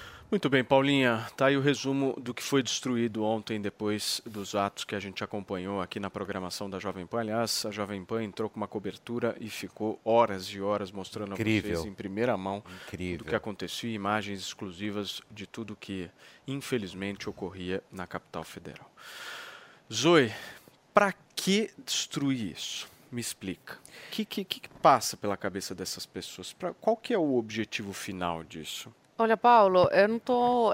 É que não... é difícil eu falar o que se passa na cabeça deles, porque a forma de agir minha e a deles é, é muito diferente. Muito... A direita realmente está tá dividida, tem pessoas que apoiaram, tem pessoas que não. Eu realmente não consigo imaginar, deve ser muito. É desesperador tudo que a gente está vivendo, os crimes que estão sendo cometidos aí, as inconstitucionalidades, as ilegalidades, as pessoas não sabem para onde correr. E, e o professor Olavo de Carvalho já tinha previsto isso, né? Que iam esticar a corda ao máximo até que as pessoas chegassem no seu limite e fizessem o que a gente viu que fizeram aí. É uma tristeza uma tristeza muito grande ver o, o, o, o nível, né, de de meu Deus, de baixeza mesmo, né? Violência, de violência que que chegamos no cenário político ponto brasileiro. É o seguinte: essas pessoas que depredaram os prédios públicos, na minha avaliação, estão muito bem lideradas. Com certeza. Não imaginem. Financiadas, lideradas. Não imaginem isso, somente uma pessoa muito ingênua teria a noção de que isso são pessoas absolutamente livres, desenfreadas e que estão apenas revoltadas. Não. Tiveram mais de 100 ônibus indo a Brasília. O ponto é, quem pagou esses ônibus? Segundo, nós tivemos essas pessoas sendo remuneradas, porque afinal de contas elas estão há meses acampadas quem está pagando o salário dessas pessoas e há, inclusive. Agora, existem pessoas, e eu não vou generalizar, existem pessoas que se doaram 100%? Existem, mas muitas dessas pessoas que destruíram os patrimônios públicos aí são lideradas. E eu acho que as autoridades públicas agora precisam se ater a descobrir quem é que está liderando este processo. É, já- Porque, na minha avaliação, quem liderou isso tem que ir para a cadeia. Não, quem liderou e quem entrou também, né? Tem que Chegou lá, quebrou um alfinete, tem que ir pra cadeia. Não, Não, se- sem dúvida, mas É. eu não sei se a polícia vai ter a competência Tem 200 Agora, para prender. Foi leviano por parte do presidente atual eh, falar que foram grupos ligados ao agronegócio. Não, isso, né? isso, isso É dá para saber. Não, mas é muita irresponsabilidade. Meu Ele é o ponto- chefe da nação. ponto é não pode seguinte, vir a público e falar assim da que- cabeça. Do jeito que foi o negócio, organizadinho, com ônibus, com não sei o quê, com não sei o que lá, claramente, claramente há uma organização. Não estou dizendo quem organizou, mesmo porque seria leviano da minha parte, eu não tenho provas para dizer isso. Eu só estou dizendo o seguinte, que houve uma organização e isso ficou visível, houve. Houve. Isso é óbvio. É, só um minuto aqui, gente. O presidente Luiz Inácio Lula da Silva acaba de fazer um tweet dizendo o seguinte: olha, manifestação conjunta dos presidentes dos poderes da República assinada na manhã de hoje em repúdio aos atos golpistas de ontem em Brasília. Eu vou ler para vocês aqui esse documento, nota em defesa da democracia. Os poderes da República, defensores da democracia e da Carta Constitucional de 1988, rejeitam os atos terroristas de vandalismo, criminosos e golpistas que aconteceram na tarde de ontem em Brasília. Estamos unidos para que as providências institucionais sejam tomadas nos termos das leis brasileiras. Conclamamos a sociedade a manter a serenidade em defesa da paz e da democracia em nossa pátria. O país precisa de normalidade, respeito e trabalho para o progresso e justiça social da nação. Assinam a nota em defesa da democracia. Luiz Inácio Lula da Silva, presidente da República. Senador veneziano Vital do Rego, presidente do Senado em exercício. Deputado federal Arthur Lira, presidente da Câmara dos Deputados. E a ministra Rosa Maria Pires Weber, presidente do Supremo Tribunal Federal. Muito bem, Paulinha. Tá aí a carta divulgada há Agora, há minutos, há três minutos, dois minutos. que é justamente a consequência dessa reunião que a gente reportou aqui agora Exatamente. há pouco aqui no Morning Show. Nós vimos as imagens do presidente Lula reunido com a presidente Rosa Weber do Supremo Tribunal Federal, o presidente Arthur Lira, membros do Congresso Nacional, enfim. Marrom, por favor, a tua avaliação. Você que é um artista, cara, você que lida Ah, diariamente com a arte, como é que é ver todas essas obras aí destruídas? Ah, é triste, no mínimo triste. É, eu, eu confesso que eu não estou tão preocupado com, com a coisa material. Eu tenho certeza que tudo há de ser restaurado. O, o, o que foi quebrado, a gente, como o Felipe falou, vai pagar essa conta aí, vai cair no bolso da gente. Mas é, é a coisa institucional das imagens, sabe? As imagens são muito fortes. E prova que o, o grupo bolsonarista não é de velhinho e velhinha entendeu? Com, com criança. Não tinha uma criança lá ontem. O que talvez prove, eh, seja uma das provas do que você está falando. Foi orquestrado, cara. Ninguém levou criança, não foi, não era para ser pacífico. E quem deixou isso acontecer? A gente sabe que o Anderson estava tirando Anderson Torres. estava tirando férias. Quem tira férias? Você já viu um técnico de fu- de futebol tirar férias na, na Copa do Mundo? Ele é técnico da seleção. O Tite vai tirar férias. É, é, isso aqui, cara, o que está acontecendo. Ué, mas Brasília está em recesso. Não, mas Brasília está fervendo, filha. Pô, Não, é- mas é o Brasília é onde o Congresso tudo, saiu O cara de acabou de recesso. tomar posse. Há umas semanas atrás teve de quebra-quebra. Teve quebra-quebra. Foi- férias, é, uma semana depois. de- é, ônibus em fo- é, fogo em ônibus.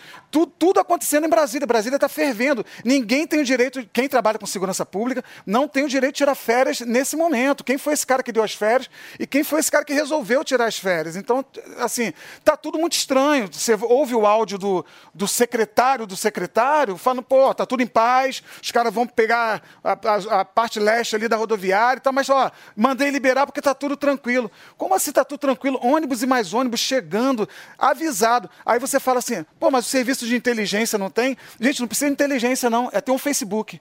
Se você tiver um Facebook. Você vê os combinados. Você já vê os combinados e sabe Você, o que vai então, acontecer. resolveria o problema. Ah, pô, com o Facebook. É? Eu ligaria pro Conrado e falaria, Conradão, vai dar treta aqui, cola em Brasília. Vai dar, vai dar treta. É. Você acha que estaria tudo resolvido? Tudo resolvido. Não é, ô, ô, Paulo, agora falando, não é tão difícil de você descobrir que tem não não sei quantos ônibus chegando na- no Distrito Federal para acampar na frente de onde tudo acontece. Havia essa, informação, né? O Caiado já tinha dado essa informação. É. se organizaram? Essa era uma manifestação que já estava sendo bastante ventilada, né, nas redes sociais. Ah, não, já isso sendo estourou convocada. antes, não sei por quê, mas que isso, isso já era mais do que anunciado que isso poderia acontecer. não foi na eu não, posse, eu não porque- sabia que aconteceria, nós não tínhamos a dimensão que aconteceria nesse grau na qual aconteceu.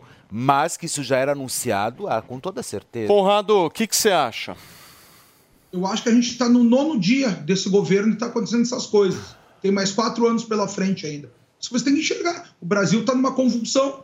Né? As medidas que estão sendo tomadas pelo novo governo e pelo visto não estão arrefecendo nada. Para mim, ontem, meus amigos, olha só, estão discutindo. É tudo triste. Tá? Uma- Ah, tu tem que falar que é triste. É tudo muito triste. Um governador foi afastado sem devido processo legal, não está sendo julgado pelo tribunal que deveria julgar, e tá todo mundo quieto. Esse é o problema. Isso, eu não posso falar que as coisas. Você tem que enxergar para lá, ó.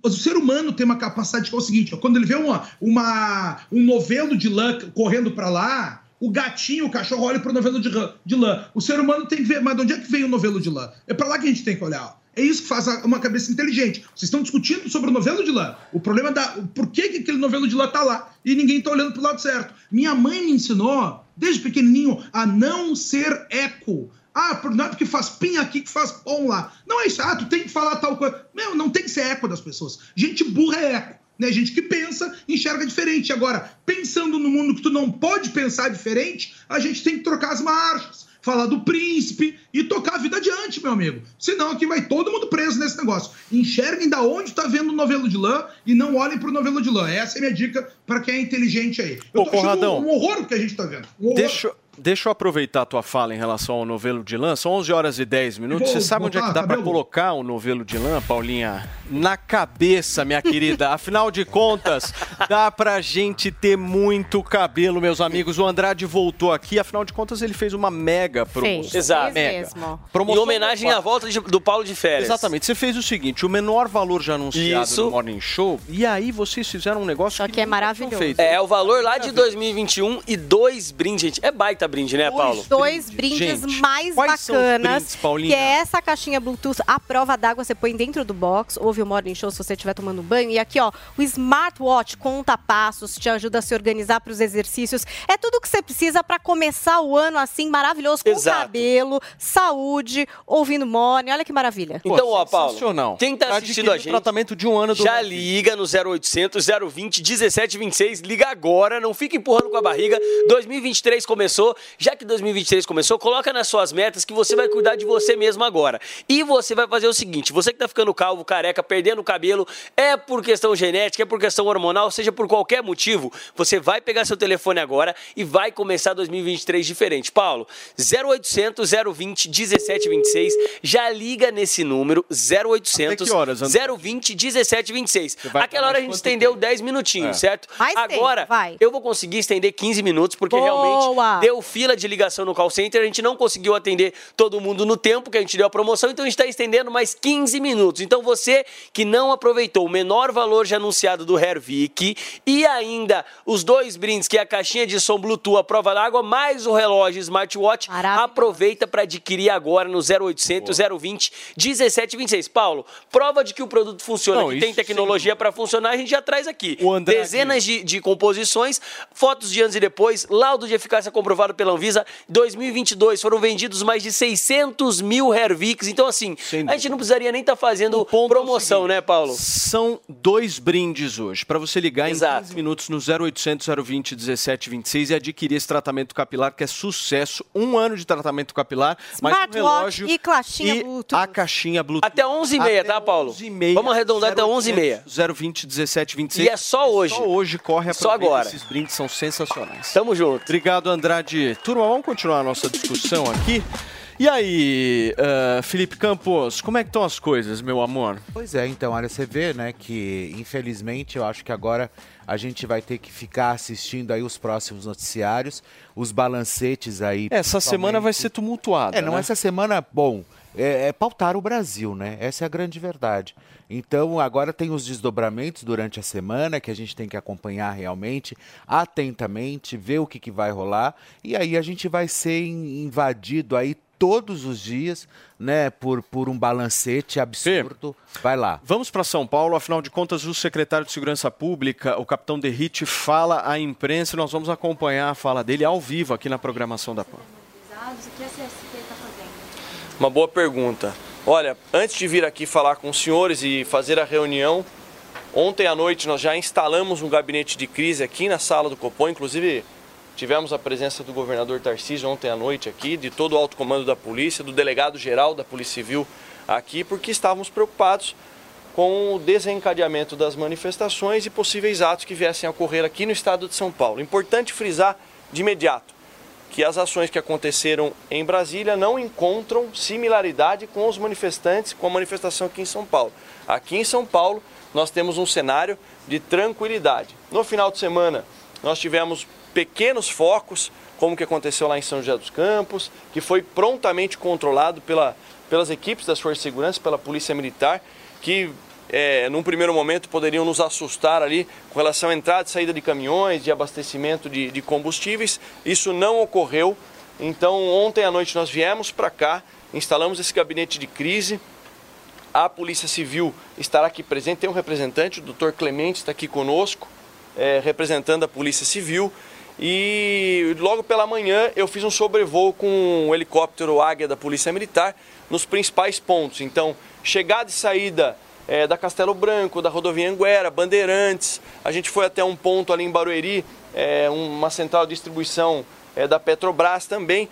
Todas, sem exceção, todos esses locais que, que são pontos nevrálgicos estão com a maior. é, na na- com, com o trânsito, liberdade de vida das pessoas transcorrendo, transcorrendo da, da maior normalidade.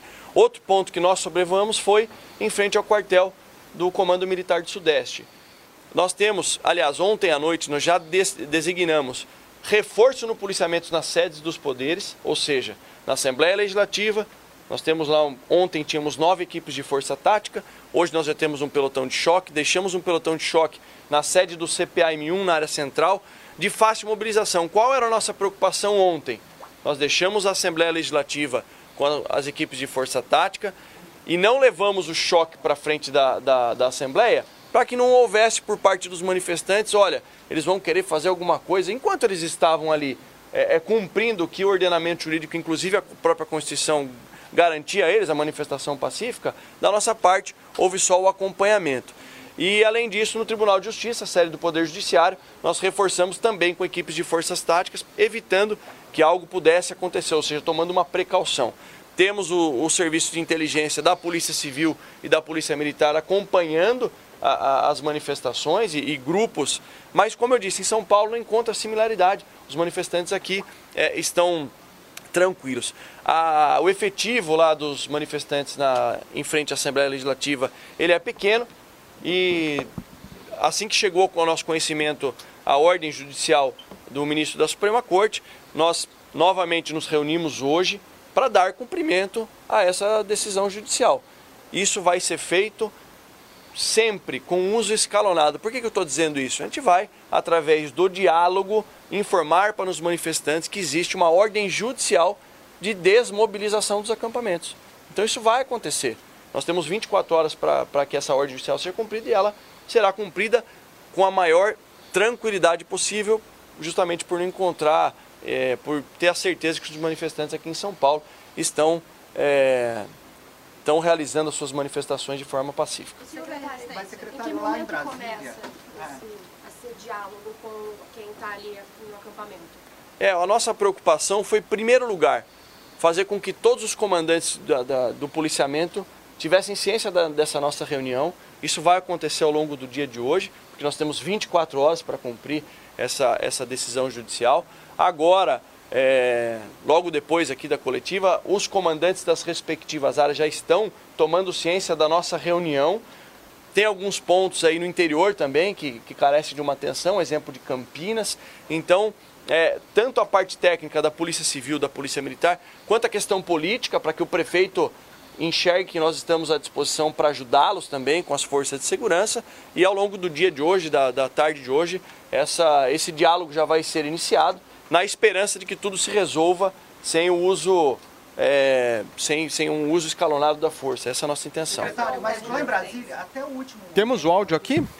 Vamos lá, gente. Vamos sair de São Paulo agora e direto para Brasília, porque o líder do governo no Congresso Nacional, o senador Randolph Rodrigues, fala agora à imprensa e nós vamos ouvir. o Congresso Nacional extraordinariamente, ainda para o dia de hoje, a sua decisão de reunir o Congresso Nacional já no dia de hoje, já demonstra claramente a disposição do Congresso Nacional, da presidência do Congresso Nacional, das lideranças do Congresso Nacional, em fazer o Congresso voltar a funcionar de imediato. Quando a democracia brasileira o que ocorreu ontem não foi um ataque a prédios.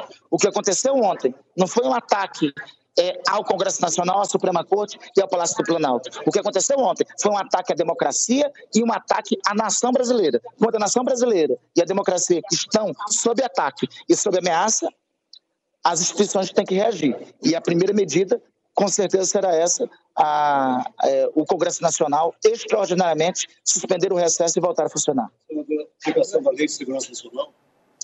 A aplicação da Lei do Estado Democrático de Direito, que foi aprovada por nós em 2021, é um dos instrumentos mas sem embargo de outras medidas que nós possamos vir a tomar, como, por exemplo, aperfeiçoar o tipo penal do terrorismo, né, para deixar e classificar claramente é, que esse tipo de ato não pode ter, em primeiro lugar, uma pena branca, nem pode, sobretudo, passar impune. Senador, hoje, a sessão de hoje vai ser apenas para analisar o decreto de intervenção federal? A sessão é convocada diretamente sobre esse fim nos termos do artigo 36, parágrafo 1 da Constituição da República, que diz: decretada intervenção em ente federal, deve-se o Congresso Nacional reunir-se de imediato para apreciar os termos do decreto de intervenção. Então, o Congresso Nacional se reunirá com esse fim, a apreciação dos termos do decreto de intervenção, sem embargo de retomada do funcionamento do Congresso Nacional para as medidas de reação aos atos de terror que tivemos no dia de ontem. Agora, líder, alguns parlamentares mais alinhados com o ex-presidente Jair Bolsonaro até usaram as redes sociais ontem, não para criminalizar os atos, mas para tratar como se fosse algo normal, algo corriqueiro da nossa democracia. Como é que o senhor analisa esses parlamentares? Quem se pronuncia assim é cúmplice e deve ser, responder também. Não pode, eu quero garantir, não terá tolerância contra terrorismo. Não terá tolerância contra terrorismo nas ruas, não terá tolerância contra terrorismo aqui no parlamento. Quem não agiu para condenar atos como este que aconteceram ontem, se aliaram ao fascismo. E eu quero reiterar aqui os termos da decisão de ontem do ministro Alexandre de Moraes, onde ele declara: nós não faremos a política de Chamberlain nós seremos mais Churchill do que Chamberlain contra o fascismo. Então, quem se compliciar com, com o fascismo, é, acredite, esteja onde estiver, participe onde participar, é, é, compõe a instituição que compor, irá responder pelo compliciamento com o fascismo e com o terror. Como é que fica a situação do governador Ibanez Rocha? Você acha que fica insustentável? Afast... foi afastado? Afastado, acho que a providência correta foi tomada ontem, houve um compliciamento da parte do governo do Distrito Federal para com a dilapidação do patrimônio público. E eu espero que agora a Câmara Distrital também se reúna extraordinariamente. A primeira das tarefas do governo do Distrito Federal, e é por isso que o nome se chama Governo do Distrito Federal. A primeira de suas atribuições é resguardar o patrimônio da nação brasileira. O governo do Distrito Federal, ontem, fracassou fragorosamente nessa missão. Então, se fracassa na missão principal sua, não há condições de continuar a exercer o governo. Você acha que ele corre risco de impeachment? Eu acho que a Câmara Distrital tem que tomar a providência devida. Nesse momento, eu estou convencido e, e, da decisão do ministro Alexandre de Moraes que ele não tem condições de continuar governando porque não dá cabo de suas atribuições, de sua missão principal. Líder, agora sobre uma resposta, como o senhor é, falou sobre a CPI. O senhor já conversou com outros líderes? A gente já tem uma ideia de quando é que essa CPI pode começar a andar aqui no Congresso Nacional? Eu creio que nós já temos as assinaturas para a Comissão Parlamentar de Inquérito. Se o Congresso, é, nós vamos ver os termos regimentais, se dentro dos termos regimentais, no ambiente dos termos regimentais, for possível já suspensão do recesso e de imediato a instalação da CPI, eu creio que assim deve se processar. Então, é, vamos analisar mais detalhadamente o regimento, mas já que o presidente convocou o Congresso para voltar a reunir, no meu entender, a Comissão Parlamentar de Inquérito, é que já contém as assinaturas necessárias, pode voltar de imediato a funcionar. E nessa CPI entra parlamentares também? Desculpa. Desculpa. É que a minha dúvida é, nessa CPI, além de investigar, claro, quem participou desses atos de vandalismo... Investigará parlamentares. Também entre os parlamentares? Deixa, deixa eu destacar, no dia de hoje, nós já iremos oferecer denúncia contra parlamentares que ontem participaram dos atos. Uma parlamentar, inclusive, do meu estado, participou, chamou o ato e participou. A ela, estamos no dia de hoje reportando denúncia no ato, no inquérito dos atos antidemocráticos que tramita o Supremo Tribunal Federal. Estamos reportando denúncia ao Tribunal Regional Eleitoral do meu estado e, estamos, e estaremos, tão logo ela tome posse, pedindo a cassação do seu mandato. Então, e a CPI também irá concluir sobre isso. Parlamentares que se compliciaram contra o ataque com, com, o terror e contra o ataque feroz à nossa democracia ontem, serão responsabilizados. Mas. Ainda ontem nós tínhamos 22 assinaturas. É importante destacar que a CPI foi proposta, hoje tem duas, duas CPIs propostas, mas a primeira proposta é da senadora Soraya Tronic. A essa que aportamos assinaturas, ainda ontem nós tínhamos 22, eu creio que a essa altura nós já temos assinaturas devidas para pedir a, de, eh, para pedir a instalação da Comissão Parlamentar de Inquérito eu não, tive, não tenho conhecimento de iniciativa igual da Câmara dos Deputados. Como urge a situação e como já tem um requerimento em curso com assinaturas colocadas de autoria da senadora Soraya Tronic, nós devemos então fazer, eu pelo menos assim defendo, conversarei com os líderes daqui a pouco, conversarei com o presidente veneziano daqui a pouco e com o presidente Pacheco ao chegar às 18 horas, eu defendo a instalação imediata da CPI. É Silvia o nome dela. Ela é deputada federal eleita. É, foi ex-presidente é, da FUNAI durante o governo anterior. Agora, senador, em relação ao dano ao patrimônio público que a gente tem observado aqui, quando é que o senhor acha que vai dar para recuperar todos os prédios aqui do Congresso e Supremo, para que volte à normalidade? Primeiro, eu defendo que irei conversar com o presidente Pacheco, o presidente veneziano, mas eu defendo que nós voltemos de imediato a ocupar as instalações do Congresso, com a segurança devida, mas voltemos a ocupar para deixar claro que o terror não nos intimidará. Então, em primeiro lugar, é, em primeiro lugar, eu considero necessária essa medida.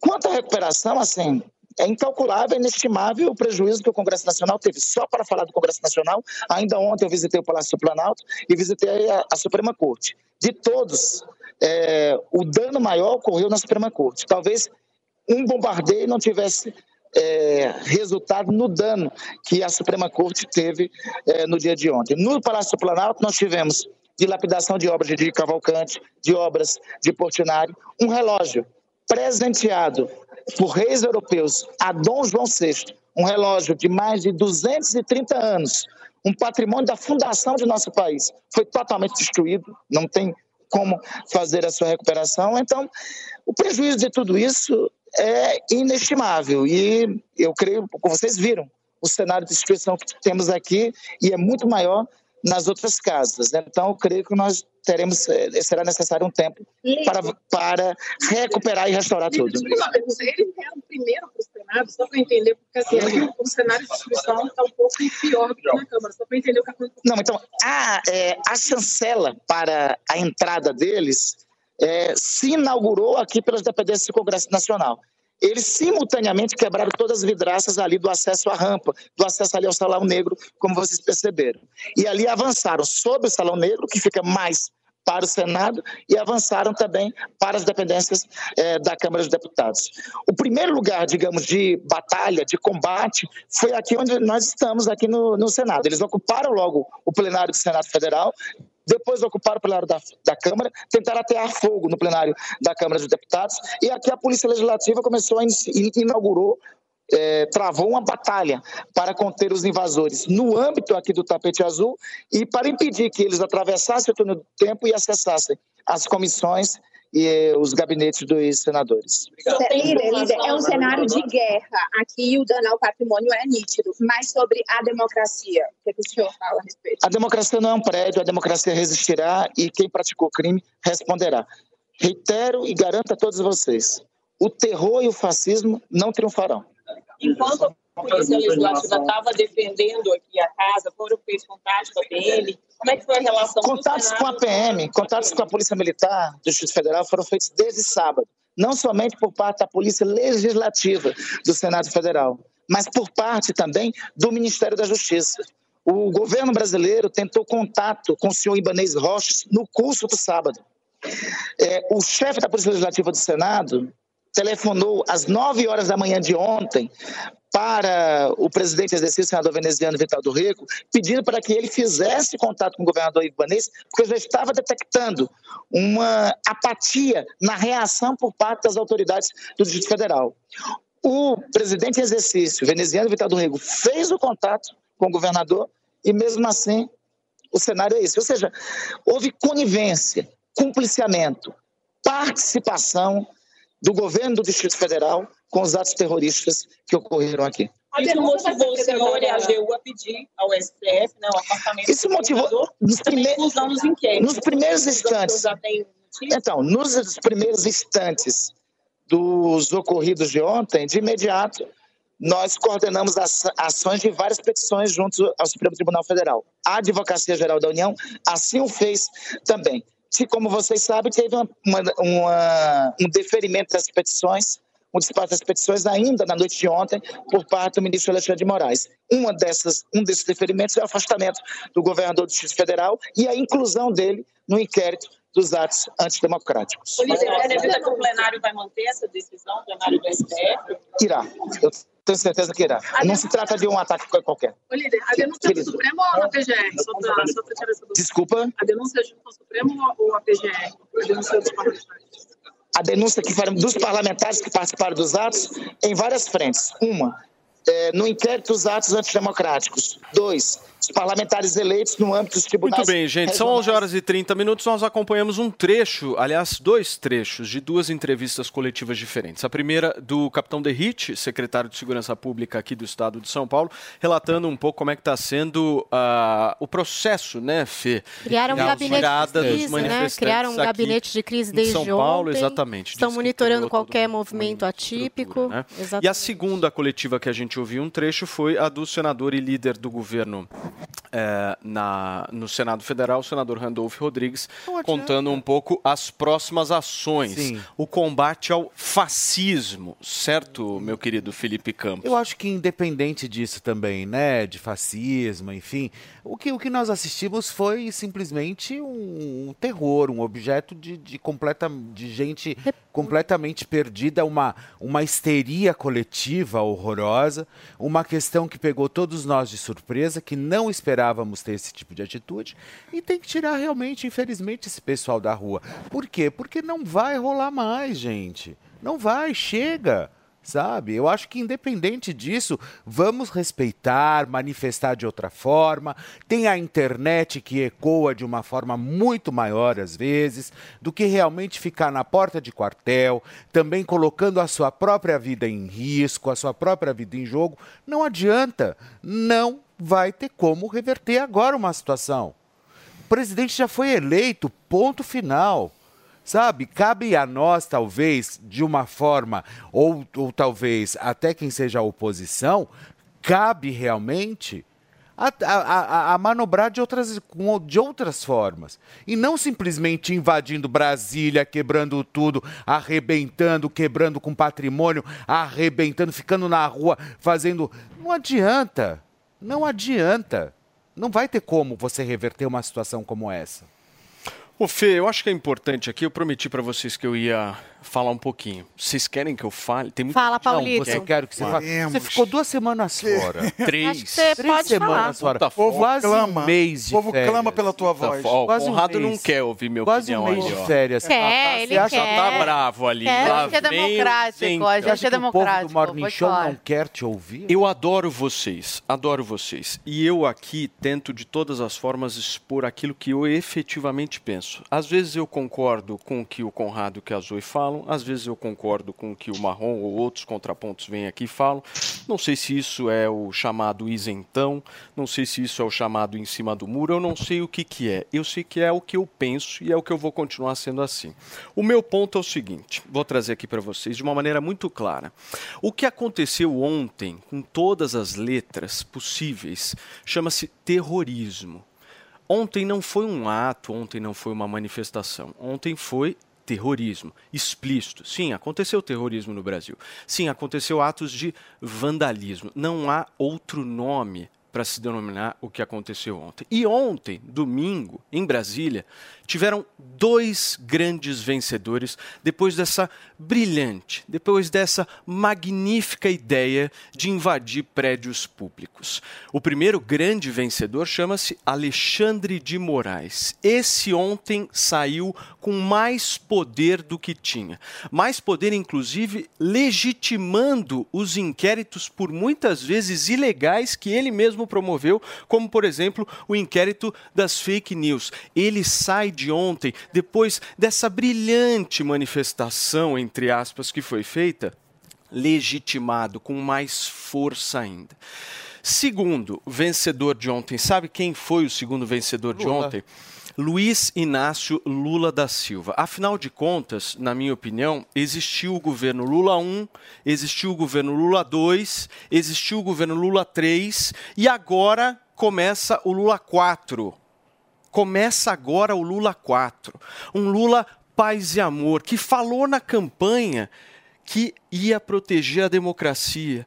E o que essas pessoas foram lá fizeram? A oportunidade Tentaram dar um golpe de Estado e entregaram para Lula todo o discurso que o Lulinha queria.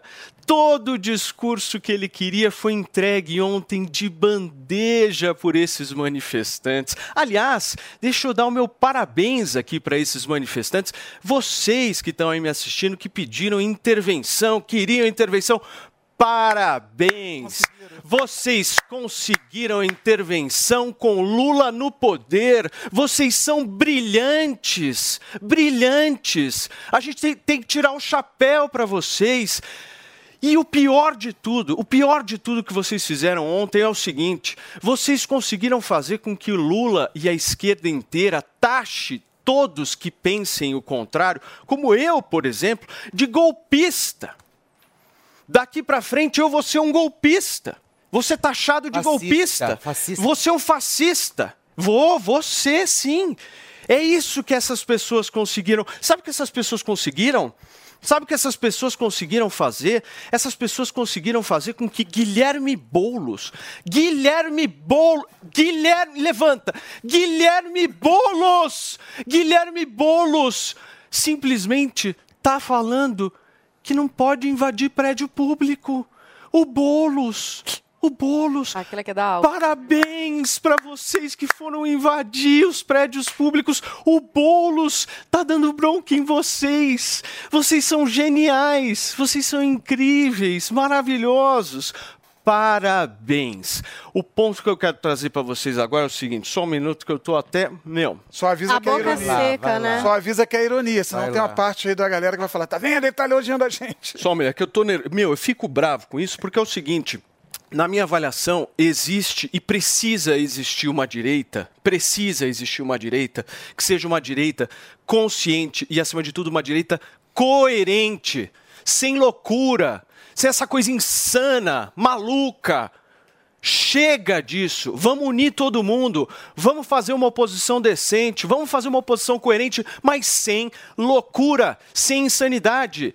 Esses caras ontem fizeram simplesmente com que a direita tivesse a maior derrota da sua história E agora vai ser muito, mas muito difícil o período de reconstrução. Agora nós vamos ter que pegar aqueles cacos que estão lá no Palácio do Planalto, são os cacos que estão da direita, feitos por esse bando de inconsequente irresponsável que acha que estava fazendo alguma coisa, mas na realidade, sabe o que, que eles estavam fazendo? Cá entre nós, com toda sinceridade, sabe o que essas pessoas que foram invadir os palácios foram fazer?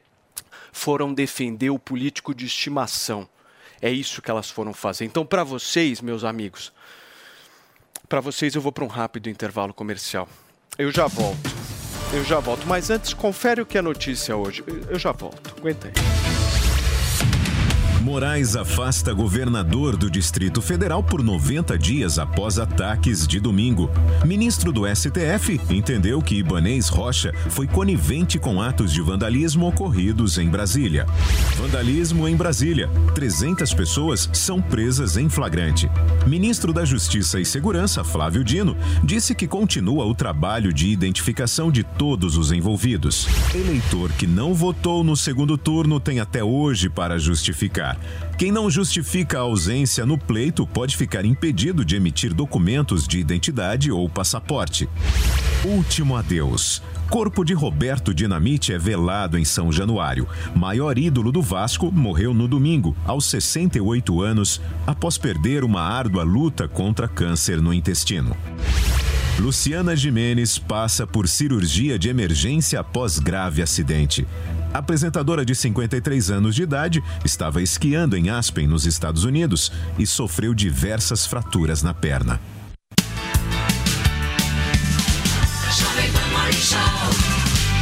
Você pediu e a maior liquidação do ano continua. Liquida 100. Último dia hoje nas lojas 100.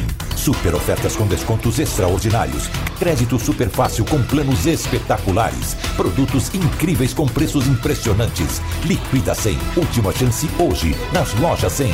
E atenção, só nas lojas 100 a entrega é cortesia. Só nas lojas 100 a montagem de móveis é cortesia. Liquidação assim, só nas lojas 100. Mais uma vez, como sempre, imbatível.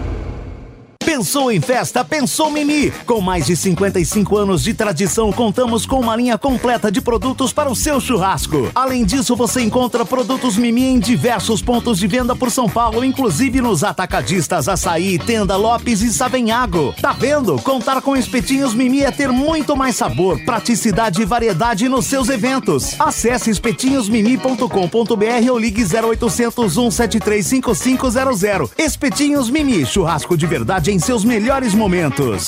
E aí, tá embarcando no mundo de apostas esportivas e não sabe por onde começar? Então conheça o vaidebob.com. Simples, fácil e intuitivo, o site te oferece as melhores odds do mercado e tem mais. Nas redes sociais, arroba vai de Bob, você tem postagens diárias sobre as principais disputas e dicas para fazer aquela fezinha.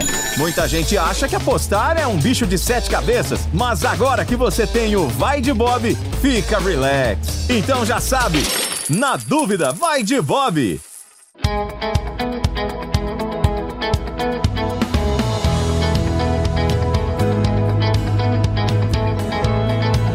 Pronta, com Pat Leone. Hoje o nosso papo é sobre o que você levar de presente do Egito.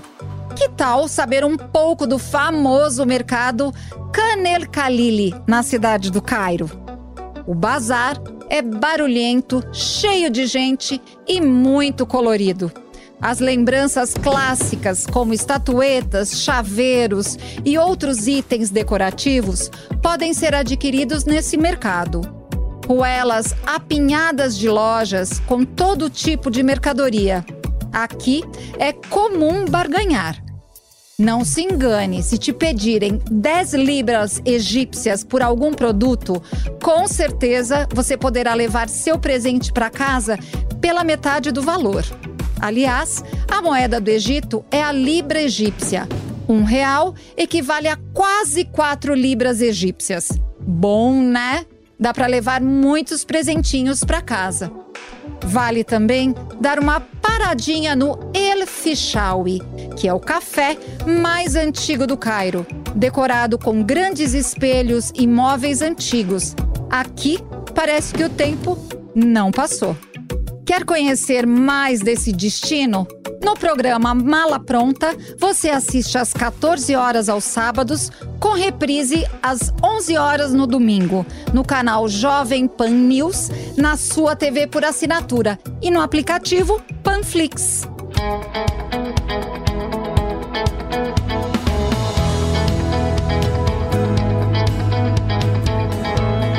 Mala Pronta, com Pat Leone.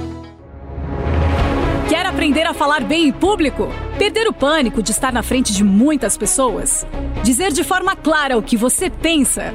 Aprenda as técnicas do curso Oratória e Performance. Falar bem muda a história, inclusive a sua. Um curso de cinco módulos com diferentes técnicas: roteirização, comunicação, performance, protagonismo e muitas outras. Veja como impressionar ao falar em público. Saiba mais sobre o curso Oratória e Performance. Acesse agora mesmo em newcursos.com.br. niucursos.com.br. A Jovem Pan está com você em todos os lugares e em todos os momentos. De manhã, informação e opinião na medida, para começar o dia do jeito certo. Bem-vindo, já estamos no ar, começando o Jornal da Manhã para todo o Brasil. Os principais assuntos. A notícia de última hora. Uma frente fria chegou ao Rio de Janeiro. E aquilo que mexe com a sua rotina. Até o momento, o engarrafamento. Tudo passa pelo microfone da Pan. A Jovem Pan está com você o tempo todo, com som e imagem. De Brasília, Luciana Ventura. Certo, Popeta, como é que foi a conversa com o Marcelinho? Agora, Constantino, se a gente analisar. Do Rio, Rodrigo Viega. Viu só? Acesse jovempan.com.br, baixe o aplicativo da Panflix e se inscreva em nossos canais no YouTube. Jovem Pan News.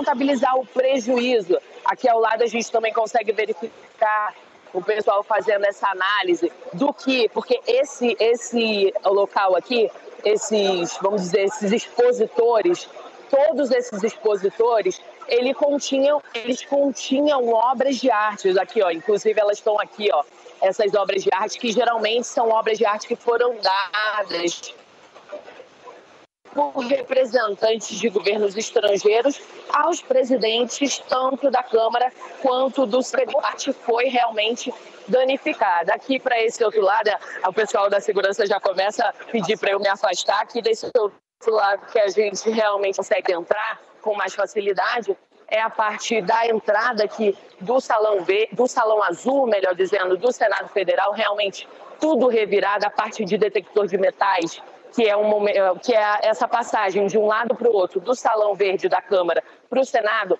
essa parte foi totalmente destruída. Aqui nessa, nesses vidros que a gente consegue visualizar aqui, ó, esses vidros aqui, uma espécie de espelho grande, a gente também tudo destruído. Aqui, Paulo, só para a gente continuar essa análise aqui, essa parte de cima, você consegue visualizar aí fios que foram arrancados. E por que, que esses fios foram arrancados? Porque eles dão é, fazem a conexão com as câmeras de segurança. E aí os vândalos eles retiraram esses fios numa tentativa de impedir que eles fossem ali registrados é, fazendo esse, né, nesse ato de vandalismo e aqui as câmeras de segurança a gente consegue visualizar. Só para a gente, vou dar uma caminhada um pouquinho mais rápido aqui, Paulo, para a gente entrar dentro do plenário do Senado Federal, que é realmente uma parte que também foi muito danificada. Aqui na porta a gente já consegue verificar os vidros que estão na porta, ó, vidros, a vidraça que está na porta. Aqui os manifestantes também entraram, é, conseguiram retirar bastante, é, danificar bastante coisa. Eles subiram, a gente viu a imagem, eles subindo aqui nessa rampa, vamos dizer assim, nessa, nesse balanço aqui na parte da frente, fazendo o escorregador aqui, onde geralmente o pessoal do Congresso Nacional do Senado faz a bandeira do Brasil, uma imagem da bandeira do Brasil.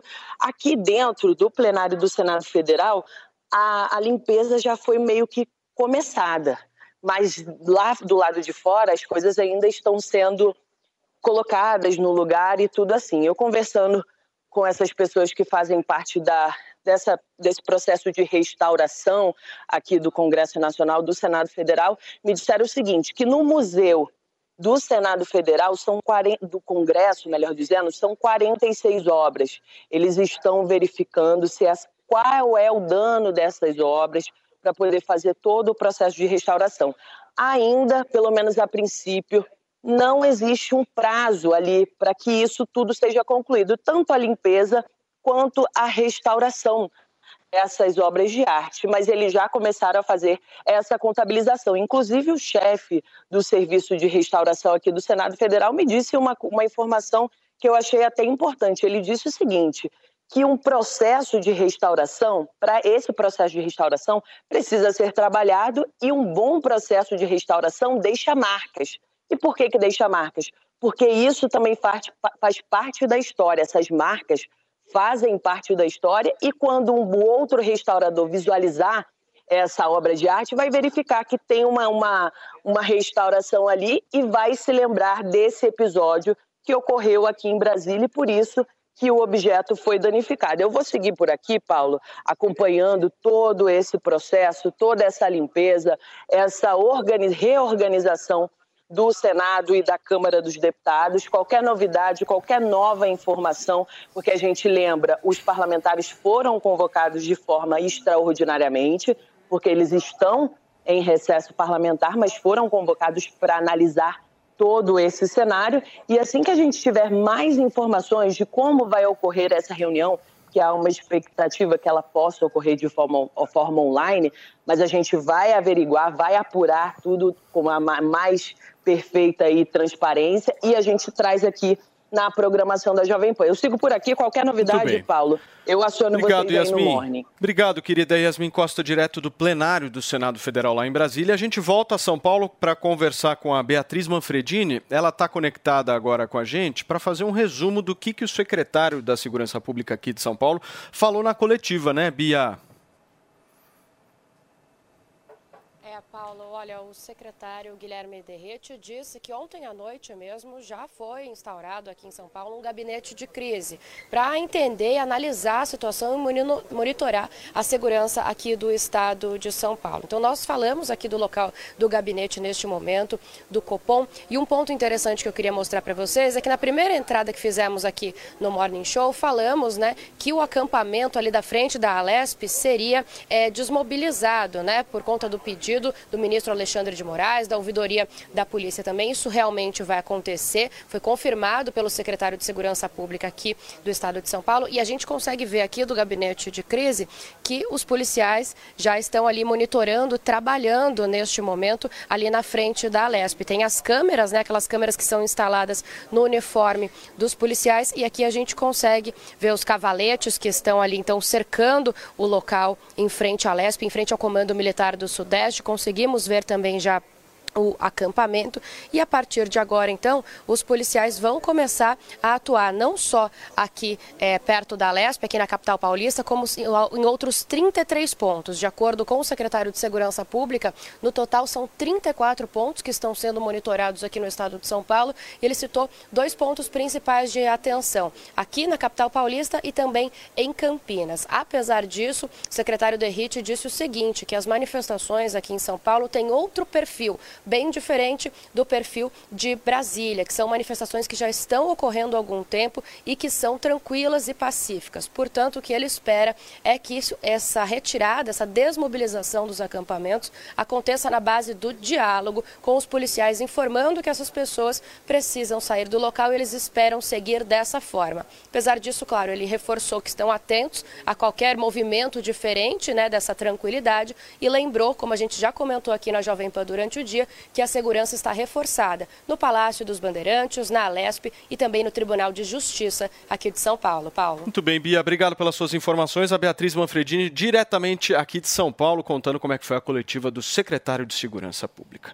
Ô Fê, deixa eu te fazer uma pergunta. Vamos lá. Você tem palpites sobre alguma coisa? Sobre palpite. Ah, eu sempre tenho Tem? palpite. Você quer transformar esses palpites em grana, em dinheiro? É melhor ainda, né? Então o que que você faz, meu querido Marrom? Vai de bob.com, certo, Paulinha? Olha só. Exatamente. Gente, a primeira semana de janeiro e a gente quer estrear 2023 daquele jeito que todo mundo tá pensando, né? Então que tal você fazer uma graninha extra nesse início de ano com muita, mas muita diversão? Tá na hora de colocar os seus palpites, os seus palpites em prática. Só para vocês terem uma ideia, no mundo do futebol tem Premier League, NFL, NBA, Superliga de vôlei e várias outras partidaças e campeonatos para você poder aproveitar e fazer aquela fezinha. Tem até Globo de Ouro, meus amigos, só para vocês terem uma ideia.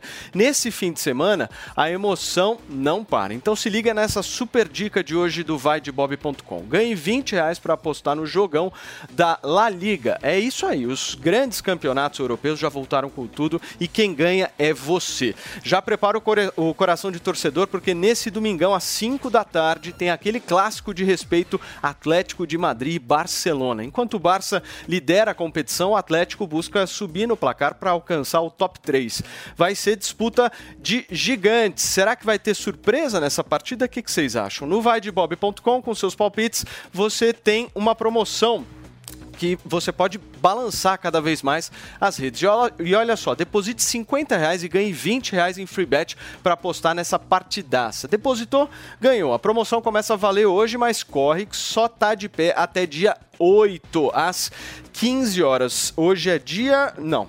Tá errado esse texto, certo, turma? Se hoje é dia 9, a promoção não tá até dia 8, certo, Paulinha? Uma Mas é o loucura, seguinte, não é verdade? Aqui é o seguinte, turma, aqui ao vivo é assim mesmo. A promoção vai até sexta-feira. Tá decidido aqui por Pablo Matias, às 15 horas. Você quer saber mais? Então acesse agora mesmo vaidebob.com, confere os termos e condições na aba promoções e bora fazer essa oferta exclusiva. Você confia nos seus palpites? Então, Paulinha, o que, que você faz se você confia? Você vai de Bob, porque quem sabe você ainda faz uma graninha. Muito bem, nós estamos ao vivo aqui na Jovem Pan News, são 11 horas e 53 minutos. Paulinha, que mais, hein, de atualizações? Olha, a gente está com um tweet aqui do presidente do Senado, Rodrigo Pacheco. Eu vou ler para vocês. Ele escreveu o seguinte: ó, registro aqui o trabalho das polícias legislativas, órgãos responsáveis pela segurança do Congresso Nacional, que realizaram 44 prisões em flagrante de criminosos que protagonizaram atos antidemocráticos e cenas de selvageria em Brasília. Todos os detidos foram encaminhados para o complexo penitenciário da Papuda, no Distrito Federal. Com eles, os policiais encontraram machadinhas, facões, porretes e estilingues com esferas de aço usados para atacar os policiais, Absurdo. escreveu Rodrigo Pacheco. Absurdo. O que, que foi, Fê? É um absurdo, né? Isso não é nenhum ato. Marginal, isso, né? Isso é marginal. Isso é uma forma. E olha, e não adianta ficar me gritando no, no- na, na- na- em rede social. Vocês não vão mostrar os vídeos que estão saindo na internet que não foi. Gente, não interessa vídeo de internet. Não interessa se foi esquerda, se foi direita, quem entrou no meio, quem participou, quem não, não participou. Não interessa. Pra mim não me interessa. Vocês não vão mostrar que não são, que não é o pessoal de direita. Gente, para com isso. Para com isso.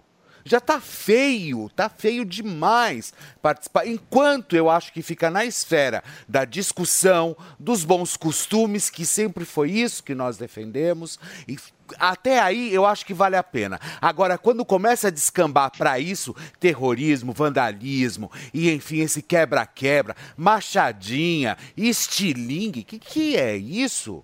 É, eu- eu acho também um bom momento, Paulo, só sem querer te interromper, já te interrompendo. É, eu acho um bom momento também para tentar de uma vez por todas unir esse Brasilzão aí. Sabe? Porque a gente, cara, por exemplo, eu tenho pai e mãe na porta de quartel. Mas as pessoas se odeiam. Não, mas tudo bem. Mas vamos, vamos, o, o amor venceu. É, o que eu quero tentar dizer aqui é o seguinte, cara. é, talvez esteja na hora da gente perceber que está indo longe demais, cara. Que as pessoas estão sendo arbitrárias, sim, pedindo é, intervenção militar em porta de quartel, que isso é um crime. O golpe está sendo anunciado há muito tempo. Isso foi só, foi só a ponta do iceberg. E eu acho que está na hora da gente olhar para dentro das nossas famílias, para os grupos de WhatsApp que espalham essas coisas todas, e falar, gente, vamos repensar. Porque, por exemplo, eh, eu passei Natal com meu pai e minha mãe, que ficavam em porta de quartel. E eu lógico, eu, eu repudiava essa atitude, mas respeitava a decisão dele. Eu acho que agora é hora de falar, pô, e passamos um Natal maravilhoso. Por quê? A base é o respeito. Então acho que está na hora Mas, Marrom, sabe o que, que eu sinto um pouco de falta? Principalmente para essas pessoas que, por exemplo, de repente estavam na porta do quartel ou que são bolsonaristas é, e que estão procurando o quê? Eu Direção. acho que um líder. É. Porque a partir do momento que o Bolsonaro vai para Orlando, não fala muito, né? Ele falou, claro, a respeito, ele repudiou esse acontecido. Ainda bem, né? Eu sinto falta de pessoas que foram eleitas, que têm uma base bolsonarista, de se apresentarem agora, repudiando isso e dando para as pessoas, essas pessoas que são bolsonaristas, uma esperança de operar as mudanças que eles esperam através das vias democráticas. Teve muita gente eleita, né? A gente teve o governador de São Paulo, a gente teve aí uma base com senadores, senadores. com Muitos deputados, deputados. federais. Então, Ah. assim, onde é que estão essas lideranças? Qual é o problema de vir a público, repudiar de forma veemente o que está acontecendo agora e chamar essas pessoas para acreditar em alguma coisa que pode acontecer nesses quatro anos que tem a ver com oposição democrática? Sabe? As até- pessoas estão refém de grupo de zap. Mas, Paulinho, querendo acreditar em coisas impossíveis, gente. Esperaram, e que não esperaram a história começar. Mas até a repudiada que o Bolsonaro Sabe? deu Deixa foi. falar repudiou falando assim, ó. Em 2013, Marrom. 2017 fizeram também. E tal, tal, tal. Peraí. Tem que ser um peraí. repúdio assim, ó, reto. Conradão, deixa eu te falar uma coisa. Nós estamos com 30 segundos aqui para acabar o programa. Eu quero fazer uma promessa aqui. Amanhã você abre o programa com essa discussão, porque o assunto vai continuar e a gente continua. Pode ser? Não? Ele tá negando. Tá? Você não vai, não vai Tá rolar. tudo certo. Paulo, Paulo, tu falou que tu não sabe o que que tu é do lado do outro, mas a audiência sabe, Paulo. Aí é o problema, o programa, tá ligado? Como é que é? Tá bom, perfeitamente. Então tá bom. Não, perfeita. O Conrado, eu gosto do Conrado. Eu não tenho problema nenhum com o Conrado. Eu gosto das caretas que ele faz. Bota aí o Conrado. Vamos É terminar com a careta. A gente vai teve um encerrar golpe- o Morning Show de um hoje. golpe Foca só no Conrado. ontem. A careta Golpe. dele. Falou que Tchau, teve um golpe querido. ontem, um beijo pra você. Golpe, gente, golpe muito obrigado, viu, pela audiência. Aliás, nós agradecemos a audiência de vocês no YouTube, na televisão, no rádio, em todos os veículos de comunicação. E amanhã a gente tá de volta. Tchau. A opinião dos nossos comentaristas não reflete necessariamente a opinião do Grupo Jovem Pan de Comunicação. Realização Jovem Pan News. Hello, it is Ryan, and we could all use an extra bright spot in our day, couldn't we? Just to make up for things like sitting in traffic, doing the dishes, counting your steps, you know, all the mundane stuff. That is why I'm such a big fan of Chumba Casino. Chumba Casino has all your favorite social casino style games that you can play for free anytime, anywhere with daily bonuses. That should brighten your day a little. Actually, a lot. So sign up now at chumbacasino.com. That's chumbacasino.com. No purchase necessary. Group. Void were prohibited by law. See terms and conditions. 18 plus.